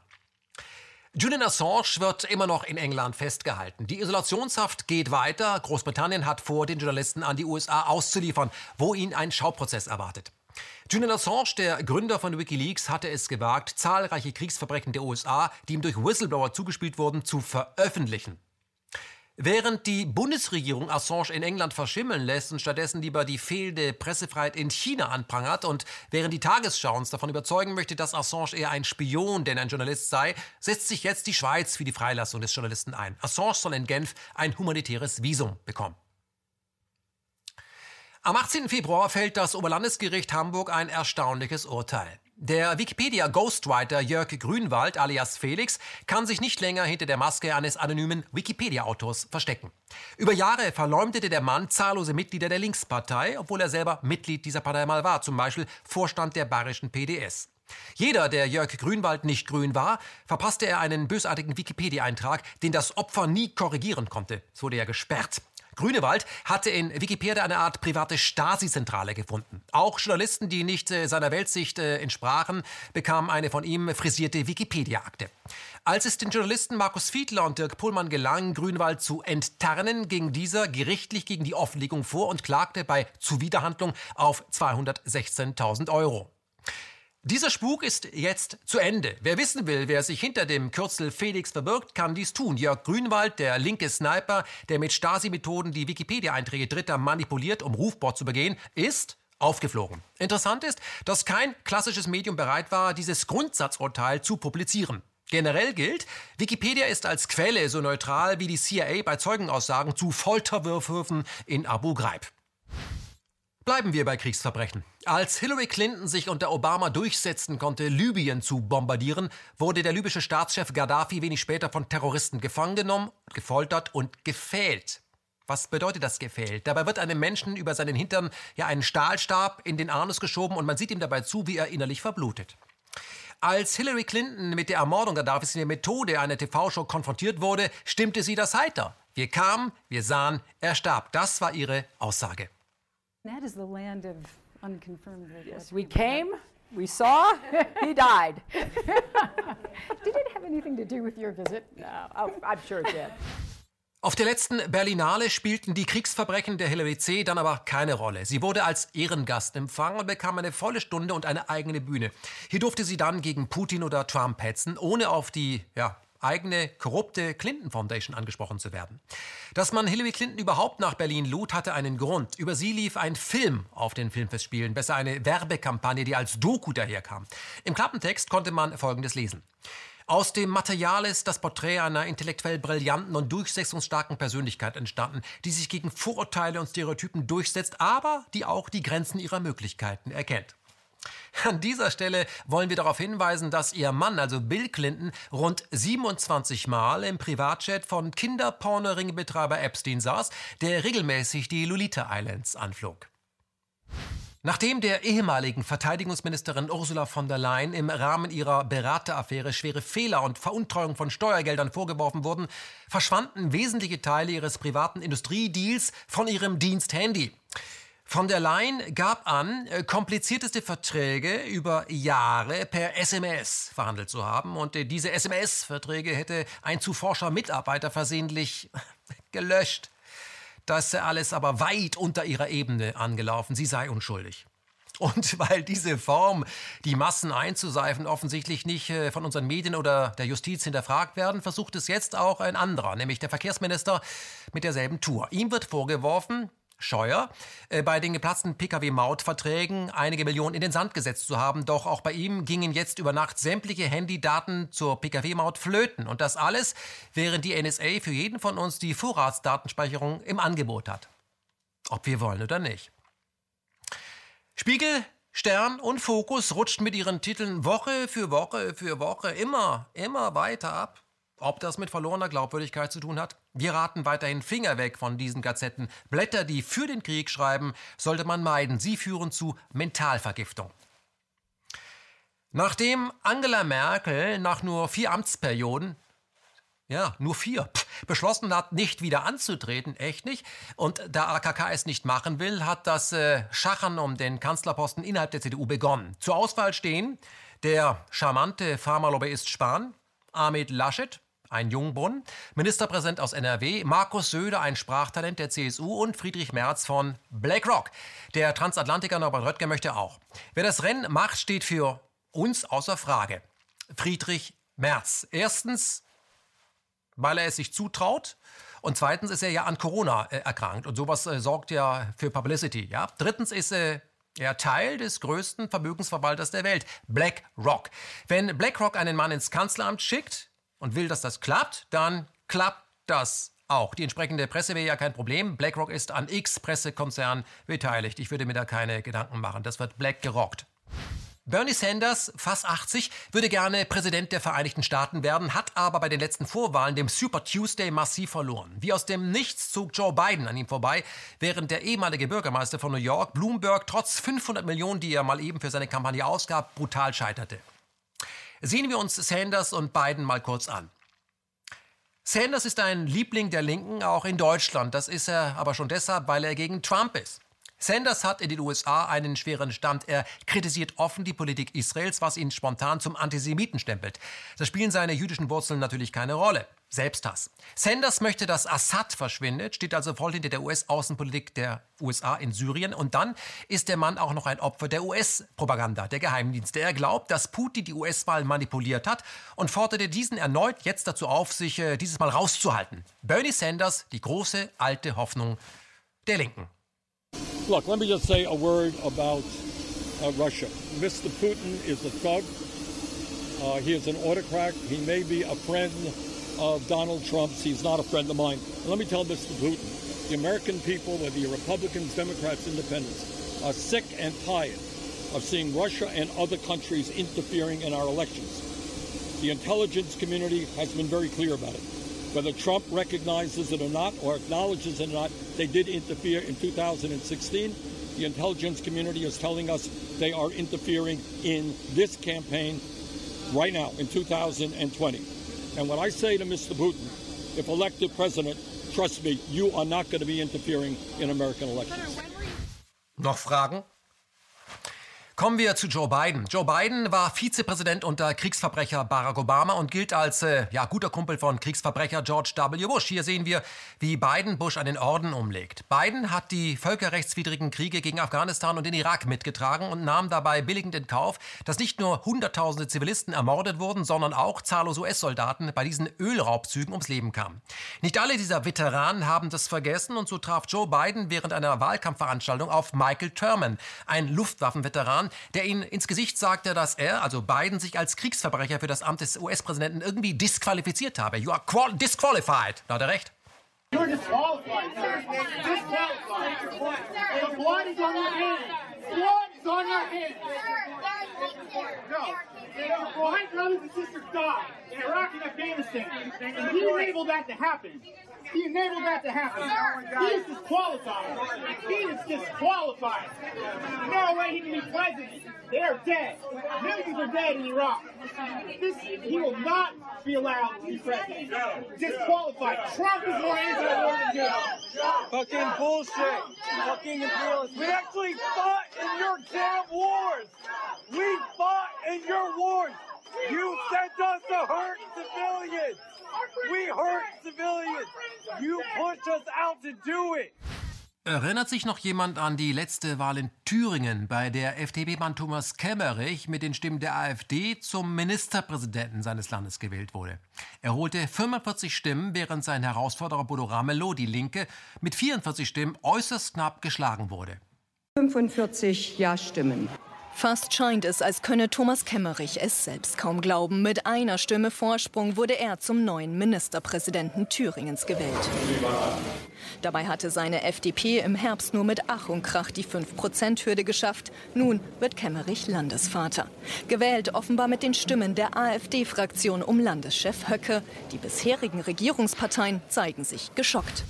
Dann griff Angela Merkel in Südafrika zum Telefon und befahl, die Thüringer Wahl unverzüglich rückgängig zu machen. Unverzüglich. Das gilt meiner Meinung nach sofort. Was auch geschah, also rückgängig gemacht wurde. Kemmerich trat wenig später aufgrund des massiven äh, medialen Drucks zurück. Die Frage, die jetzt im Raum stand, äh, lautete dennoch, war die Wahl Kemmerichs zum neuen Ministerpräsidenten, war die rechtens? Hatte er, also Ramelow, unter Einhaltung aller demokratischen Regeln abgelöst? Auf dem MDR, der die Wahl live übertrug, war die Antwort relativ schnell klar, nämlich ja. Herr Professor Brenner als Verfassungsrechtler, diese eine Stimme, 45 zu 44, unproblematisch? Äh, verfassungsrechtlich in jeder Hinsicht unproblematisch. Äh, 45 Stimmen sind eine Stimme mehr als 44 und deswegen äh, haben wir hier eine ganz ordnungsgemäße Wahl und äh, wir müssen auch nicht auslegen, äh, wie das bei einem Kandidaten der Fall gewesen wäre, äh, was nun das Mehrheitserfordernis ist. wir haben hier einen eindeutig nach den Vorgaben der Verfassung gewählten neuen Ministerpräsidenten. Und da spielt es auch keine Rolle, dass die AfD nicht mit offenem Visier gespielt hat. Das spielt keine Rolle. Wir haben ja bei der Ministerpräsidentenwahl mit guten Gründen, wie ich meine, eine geheime Wahl. Es muss keiner sich offenbaren, wen äh, er wählt. Und offensichtlich äh, ist von diesem Recht der Abgeordneten hier auch äh, in der Weise Gebrauch gemacht worden, dass jetzt ein Kandidat gewählt wurde, mit dem vielleicht am Anfang äh, des Wahlganges noch niemand wirklich gerechnet hatte. Jetzt, wir haben gesehen, in dem Moment, als die Stimmen verkündet wurden, dass Christoph Kindervater ähm, auf der Tribüne ein Lächeln im Gesicht hatte, obwohl er ja null Stimmen bekommen hat. Ja, ich äh, kann mir denken, weshalb er gelächelt hat. Äh, das Vorgehen der AfD war natürlich äh, abgesprochen, deswegen natürlich auch diese Beratungspause. Die Abgeordneten der AfD haben ja einmütig für den FDP-Kandidaten gestimmt. Ich denke, dass Herr Kindervater gelächelt hat, weil er letztendlich nicht überrascht war. Herr Brodders, jetzt haben wir einen Ministerpräsidenten, der erst einmal keine Regierungsmannschaft hat. Es gibt letztendlich kein Regierungsprogramm. Ähm, spielt das eine Rolle oder kann das jetzt einfach nachgeholt werden? Oh, rein faktisch kann das jetzt erstmal nachgeholt werden. Interessant ist, ähm, wer diese Koalition stellen wird. Ähm, die CDU sicherlich ist der natürliche Partner mhm. an dieser Stelle. Auf die AfD wird man Herr mit großer Wahrscheinlichkeit ich frage nicht zugehen. Sie, oh, laut Tagesordnung wir würden wir die Sitzung für zwei Stunden unterbrechen, dass Sie Ihr Kabinett berufen können ist das so vorgesehen? Dann unterbreche ich jetzt die Sitzung für zwei Stunden und um 15.30 Uhr treffen wir uns wieder hier zum nächsten Tagesordnungspunkt. Danke. Ja, in diesen zwei Stunden wird jetzt viel passieren müssen, denn es ist nicht davon auszugehen, dass da jetzt äh, Leute bereits im äh, Warten als Minister berufen zu werden. Denn mit diesem Schritt hat wahrscheinlich wirklich auch Herr Kemmerich nicht gerechnet. Herr Brodert, wie wird das jetzt weitergehen? Kann es am Ende sein, dass der, der bislang als großer Verlierer galt, nämlich Mike Moring, jetzt im Kabinett unter Thomas Kemmerich einen Ministerposten bekommt? Das würde ich nicht ausschließen. Also ich denke in der Tat, die zwei Stunden werden jetzt genutzt werden, ähm, zu besprechen, wie könnte eine erste Regierungsmannschaft aussehen, die man heute vereidigen kann. Ähm, ich denke auch, dass man, selbst wenn man es für sehr unwahrscheinlich hielt, nicht ganz unvorbereitet, was das angeht. Da gibt es mit Sicherheit einen Zettel mit ein paar Namen drauf, ähm, die man heute benennen kann und die auch schon sicherlich ihre Zustimmung für den unwahrscheinlichen Fall signalisiert haben. Wenn das nicht der Fall ist, dann hätten wir völlige politische Naivität, aber das erwarte ich nicht. Deswegen denke ich schon, man wird jetzt noch mal zwei Stunden beraten, auch wie man das in der Öffentlichkeit artikuliert. Diese Zeit wird man auch brauchen. Ähm, die kleine Mannschaft, denke ich, wird stehen und sie wird aus CDU und FDP-Ministern äh, bestehen. Auch in den eigenen Reihen gab es für das Verhalten von Angela Merkel Kritik. Der ein oder andere fühlte sich an SED-Zeiten erinnert. Mike Moring, Chef der CDU Thüringen, sagte wörtlich, wenn man hört, dass eine Wahl rückgängig gemacht werden soll, dann stutzt man schon. Vielen Linken war Stutzen zu wenig. Sie wollten ihrem Verständnis von Demokratie ein bisschen äh, Nachdruck verleihen, vorgelebt durch Merkel, und bedrohten den FDP-Spitzenkandidaten Kemmerich und dessen Familie. Schupalla, Bundessprecher der AfD, Ihm wurde der Wagen abgefackelt. War das noch linker Protest oder schon die Machtergreifung radikaler Marxisten? Paul Ziemiak von der CDU fand deutliche Worte und stellte sich dabei vor den politischen Gegner, um ihn zu schützen. Das ist gelebte Demokratie, die bei den sogenannten Grünen und bei den sogenannten Linken immer weniger zu finden ist. Es gibt keine Rechtfertigung für Gewalt. Egal ob links, egal ob in der politischen Mitte. Und ich sage das auch, weil ich gelesen habe, dass die Kinder beschützt werden müssen, weil die Familien beleidigt werden müssen. Das gilt für alle Parteien. Und übrigens, das füge ich hinzu. Wir setzen uns hier auseinander mit Herrn Höcke, mit Herrn Gauland und wie sie alle heißen. Aber die Familien und die Kinder auch von AfD-Abgeordneten haben damit nichts zu tun. Kinder sind Kinder und Kinder haben ein Recht, Kinder zu sein, meine Damen und Herren. Nachdem Angela Merkel eine legitime Wahl rückgängig machen ließ, da ihr das Wahlergebnis nicht passte, nutzte Björn Höcke diese Gelegenheit, um gegen die Kanzlerin eine Strafanzeige auf den Weg zu bringen. Wohl wissend, dass er damit nie durchkommen würde, versteht Mann etwas von PR, genau wie Gauland, der es rhetorisch mit Gysi aufnehmen könnte. Und während FDP und Linke und Grüne und CDU noch wie paralysiert ob des AfD-Coups in Thüringen vor sich hin dämmerten, lieferte die Ex-AfD-Frau Frauke Petri eine brillante Analyse der Lage ab. Mit dem Rücktritt von Herrn Kemmerich vereiteln Sie am Ende die Möglichkeit, die Möglichkeit, das Potenzial einer bürgerlichen Regierung. Und Sie verhelfen damit, Sie alle auch hier, Herrn, Björk, Herrn Björn Höcke, an die AfD-Spitze vorzudringen. Und jetzt glauben Sie ja nicht, dass das gut wäre, denn während die AfD aktuell führungslos ist und keine Strategie hat und stagniert, obwohl sie massenweise Steilvorlagen ihrerseits geboten bekommen, wird das unter Björn Höcke nicht mehr passieren. Seine Berater haben eine Strategie, sie haben eine Vision und sie werden zwar nicht demokratisch, aber die AfD am Ende einen. Und Gott gnade diesem Land, was dann passiert. Herr Björn Höcke will tatsächlich ein anderes Deutschland. Andere an der linken Seite wollen das auch. Aber Sie immunisieren durch Ihr Verhalten Björn Höcke für eine Wählerschaft, die die Begriffe Nazi und Faschismus schon lange nicht mehr ernst nehmen, weil sie über Gebühr benutzt wurden. Das ist das eigentliche Drama an Thüringen. Es ist auch Ihr Werk und ich frage mich besorgt, welche politische Antwort Sie darauf in Zukunft finden wollen. Herzlichen Dank. Die politische Antwort wurde inzwischen gefunden und sie ist so entlarven, dass einem das Gesicht stehen bleibt. Nachdem Thüringen über das Kanzleramt zu einer Neuwahl gezwungen wurde, folgten drei zähe Wahlrunden, bei denen neben Bodo Ramelow auch Björn Höcke antrat. Zum Schluss im dritten Wahlgang machte dann Bodo Ramelow das Rennen, als er 42 der Ja-Stimmen auf sich vereinigen konnte. Um mit diesen 42 Stimmen überhaupt regieren zu können, musste er sich mit der Opposition auf eine Minderheitenregierung einigen. Im ganzen Satz, dem Linken reichten jetzt 42 Stimmen, um in Thüringen wieder an die Macht zu kommen, während die 45 Stimmen für den FDP-Mann Kemmerich nicht reichten. Und das alles, weil die FDP sich mit den Stimmen der AfD hatte wählen lassen. Und das, es geht gar nicht. Obwohl, Kaum war der linke Ramelow im Amt, ging es darum, den Vizepräsidenten des Landesparlaments Thüringen zu wählen. Nur ist er ja auch von der AfD. Und was tat der frisch gebackene Ramelow? Er gab dem Vizepräsidenten der AfD seine Stimme. Äh, wie jetzt? Die Linken haben keine Probleme mit der AfD, solange sie, also als Linke, das Land regieren? Und äh, als ein FDP-Mann Kemmerich nicht an die Macht kommt? Ja, zur Begründung, warum Ramelow plötzlich für die AfD stimmt, also nochmal, Ramelow stimmt für die AfD.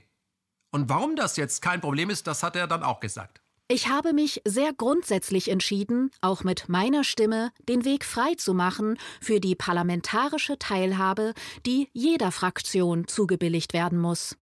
Im ganzen Satz. Ramelow ist ein Heuchler vor dem Herrn. Er hat den Linken mit seinem Demokratieverständnis extrem geschadet. Es wird der Tag kommen, das prophezei ich, da wird die AfD sich auf ihn berufen, wenn sie sich nach einer verlorenen Wahl zum Sieger erklärt und im Anschluss das, was die Linken, die SPD und die Grünen in Thüringen noch übrig gelassen haben von Demokratie, wenn das vollends von der AfD abgefragt wird.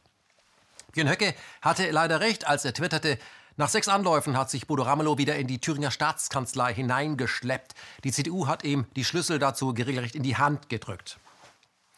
Als sich FDP-Mann Kemmerich mit den Stimmen der AfD legal zum Ministerpräsidenten Thüringen wählen ließ, fiel unmittelbar das Wort Tabubruch.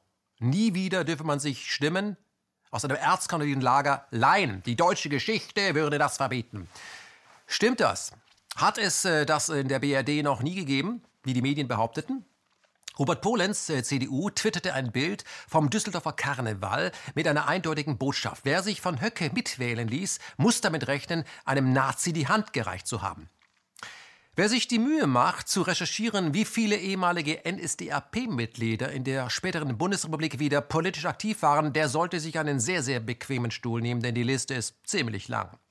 Auch oder gerade bei der CDU hatten Ex-NSDAP-Mitglieder leichtes Spiel. Ich sage nur Hans Globke. Globke war unter Adenauer der Mann, der das Kanzleramt leitete und er hatte unter Adolf Hitler die Reichsrassegesetze mitgeschrieben, also kein kleines Licht. Sein Bild hängt bis heute im Kanzleramt. In den 50er Jahren gehörte zudem der rechtsextreme Hans-Christoph Seebohn zu Adenauers Truppe. Er war Verkehrs- und zeitweise auch Vizeminister, gehörte aber der Partei Deutsche Partei an. Seebohn verneigte sich noch unter Adenauer öffentlich und regelmäßig vor dem Hakenkreuz. Aber auch bei den Grünen gab es äh, Mitglieder, die schon bei der NSDAP politisch aktiv waren. Baldur Springmann zum Beispiel, der sogar zu den Gründungsmitgliedern der Grünen gehörte. Von einem Tabubruch in Thüringen kann also überhaupt keine Rede sein. Braun ist Teil der Republik. Braun überwacht die Republik. Der BND in etwa trug anfänglich den Namen Operation Gehlen, benannt nach Hitlers Geheimdienstchef, der die Behörde im Auftrag der CIA gründete und jahrzehntelang diese Behörde führte. Wenn die AfD übermorgen stärkste Kraft in der BRD ist, den Kanzler stellt, kann sie machen, was sie will. Hauptsache, sie steht zu 100 Prozent zur NATO und das tut sie. Ist bereit, deutsche Soldaten israelischen Kriegen zu verheizen, das wird sie tun und hat keine Probleme damit, einem äh, Feldzug gegenüber Russland dem zuzustimmen, den mitzutragen. Das dürfte dann auch kein Problem sein. Die Spitze der AfD vertritt nämlich den Geldadel. AfD ist Revolution von oben. Alice Weidel zum Beispiel war vorher bei Goldman Sachs und wohnt heute privat in der Schweiz. Beatrix von Storch ist Teil des Bürgerkonvents. Hier treffen sich Banker und Milliardäre wie August von Fink, Roland Berger oder Hans-Olaf Henkel, der langjährige Berater der Bank of America. Roland Hartwig, parlamentarischer Geschäftsführer der AfD, war 20 Jahre lang Chefjurist bei Bayer. Georg Pasterski, Ex-Oberstleutnant der Bundeswehr, war von 2005 bis 2010 in Florida stationiert und leitete dort die Planungsgruppe Krieg gegen den Terror. Und das könnte ich jetzt immer so weitermachen, ja? Und auch der Superstar der AfD in Thüringen, Höcke, kommt aus dem glorreichen Westen. Wir sehen, wenn man sehen möchte, könnte man sehen. Aber die AfD fischt die Stimmen der zu Recht Unzufriedenen ab und wird erst einmal selber an der Macht alles tun, um den Selbstbedienungsladen Parteiendemokratie aufrechtzuerhalten. Und warum die AfD ausgerechnet im Osten so stark geworden ist, kann uns vielleicht Daniela Dahn erklären. KenFM war mit Daniela Dahn im Gespräch und kann dieses Buch übrigens dringend empfehlen. Ich frage Sie, sagen Sie mal, Frau Dahn, was ist äh, verantwortlich für den Erfolg der AfD? Ich fürchte, dass der Aufstieg der AfD damit zu tun hat, was ich in den letzten Jahren auch schreiben begleitet habe, eben mit den Fehlern der Einheit, in der die Interessen des großen Kapitals mit Treuhand und mit Prinzip der Rückgabe bedient wurden. Und viele Ängste in Ost und West, in Ost noch mehr, aber in Ost und West hervorgerufen worden bei Leuten, die damit schwer umgehen konnten und die Konsequenzen zu tragen haben. Ich will das jetzt gar nicht wiederholen. Vier Millionen Arbeitsplätze sind im Osten weggebrochen und es gab enorme Verwerfungen. Äh, und damit einher ging natürlich so ein Gefühl der Entwertung von Lebensleistungen, von Biografien, von Ansichten, von Erfahrungen. Der Boden wurde weggezogen. Der Boden ja, auch die bisherige Leistung, die Erfahrung. Also es war ja eigentlich nicht der Sinn der Sache. Ich war ja damals aktiv im demokratischen Aufbruch. Mhm. Das war ja Programm. Äh, wir wollten ja möglichst gemeinsam äh, was Neues und was Besseres machen. Sicher war uns klar, dass wir äh, sehr viel mehr von dem übernehmen würden, was sich bewährt hat, aber dass sich so gar nichts weitergeben würde, damit hatten viele nicht gerechnet. Es war dann eben doch keine Einheit auf Augenhöhe, es war eigentlich Kniefall verlangt. Äh, und das hat ähm, Ängste und Frustrationen hinterlassen, die sich jetzt zeigen und die nicht mal in erster Linie materiell begründet sind. Also mhm. ich glaube, 75 Prozent der Ostdeutschen sind eigentlich heute zufrieden mit ihrem materiellen Dasein. Das heißt immer noch, dass ein Viertel unzufrieden ist. Die wirklich Abgehängten, die Hartz-IV-Empfänger, die Rentner, die es ist ja an sich ein Unding, dass nach über einem Vierteljahrhundert die Löhne noch nicht gleich sind, die Renten nicht gleich berechnet werden. Aber das ist, glaube ich, wirklich nicht der Hauptgrund, sondern Menschen, auch Kinder, die damals jung waren und, und jetzt eben nicht alt sind, aber verunsichert sind durch das, was ihren Eltern geschehen ist, äh, haben Verlustängste, die auch manchmal irrational sind, aber die für mich die einzige Erklärung dafür sind, dass diese Protestpartei AfD so viel Gehör gefunden hat. Was helfen könnte, wäre direkte Demokratie und die gibt es ja längst mit der Democracy App von Marius Krüger. Die App ist kostenlos und zeigt dir alle Anträge und Gesetzentwürfe des Parlaments und wie man dort entschieden hat und lässt dich im Vorfeld selber digital abstimmen. Wenn die tatsächliche Wahl dann gelaufen ist, bekommst du das Ergebnis per Push-Funktion auf dein Mobiltelefon. Erstaunlich ist, dass bei 90 Prozent aller Entscheidungen des Bundestages du selber immer gegenteilig entschieden hast. Probier das mal aus. Nur wessen Interessen vertritt denn der Bundestag dann überhaupt? Fest steht, die Democracy App ist ein digitaler Volksentscheid to go. Marius Krüger, ein KenFM-User, hat diese App mit seinen Freunden erfunden und umgesetzt. Und du kannst die App nutzen, aber bitte unterstütze die Democracy App. Die Jungs brauchen ein bisschen Geld, um das ganze Projekt weiterzuentwickeln. Du bist gefragt. Puh, geschafft. Das war die 56. Ausgabe von Mima Selfie Media, dem Medienmagazin von KenFM. Kann ich Applaus haben? Wie sieht's aus? Und äh, wer uns unterstützen will, der kann das tun, indem er uns einen klassischen Dauerauftrag spendiert, ja? Das macht unsere Arbeit planbar. Was wir tun, und wir tun hier eine Menge, das könnt ihr immer online verfolgen. Wir haben Videobeiträge, wir haben sehr viel Podcast und wir haben natürlich auch Texte. Ja? Wir brauchen übrigens mehr unabhängige Presse, also Presse, die vom Bürger, von euch da draußen crowdfinanziert wird und nicht von Großkonzernen über Anzeigen, weil dann ist man ja auch erpressbar. Außerdem kann man uns jetzt seit neuestem über Steady finanzieren. Unter jedem Beitrag gibt es diesen Steady-Link, geht mal drauf. Ab 5 Euro bist du bereits dabei, schnell und unbürokratisch. Mach das doch mal. Zudem findest du uns jetzt auch bei Instagram, das wir demnächst auch als Live-Medium nutzen werden. Zum Beispiel, wenn Dr. Delene Ganser demnächst bei uns zum Interview aufschlägt, dann schickst du uns zum Beispiel via Twitter Fragen an Ganser und wir werden das dann über den Live-Instagram-Account äh, von KenFM beantworten. Wie gesagt, live. I love it. Und zum Schluss noch eine ganz persönliche Bitte, Freunde. Ich habe es ja am Anfang schon gesagt, bleibt einfach mal cool. Ja? Lasst euch nicht durch die Medien hysterisch machen, weil Corona ist nämlich halb so wild und wir haben nicht Mai 45. Ja? Aktuell läuft Europa zwar auf Sparflamme, aber es wird Sommer und äh, dann wird es auch draußen grün und dann, ähm, ja, dann habt ihr jetzt Zeit, über Wesentliches nachzudenken. Warum ihr zum Beispiel gerade in eure Ellbogen hustet, obwohl ihr gar keinen Husten habt. Gut, was ich sagen möchte ist, äh, räumt euer Leben auf und seid solidarisch und zwar mit denen, die in den Panikmodus verfallen. Sagt, äh, mach mal das ZDF aus, dann wird es auch besser. Helft, wo ihr könnt. Und wenn äh, Corona jetzt dazu beitragen sollte, und davon gehe ich jetzt mal aus, dass wieder Nachbarschaft hergestellt wird, dann ist es doch eine gute Entwicklung. Denn wir alle werden die Kurve kriegen, wenn wir aufeinander, wenn wir aufpassen. Ja? Und äh, wenn wir uns das nächste Mal auf der Straße sehen sollten, ja, ich bin ja oft auf der Straße, um zu recherchieren, ist ganz klar, dann äh, erkennt ihr mich an einem Corona. Wir sehen uns in den Charts. Richard David Precht, wir treffen Sie am Rande des Focus Inner Circle in Düsseldorf. Hier geht es eigentlich um den Mittelstand, aber am Rande geht es auch um den Umgang mit dem Coronavirus. Aus Ihrer Sicht, ist das eher ein philosophisches oder ein praktisches Problem oder sogar beides? Ich weiß gar nicht, ob ich sagen würde, philosophisches Problem, aber man, kann das Interessantes daraus lernen.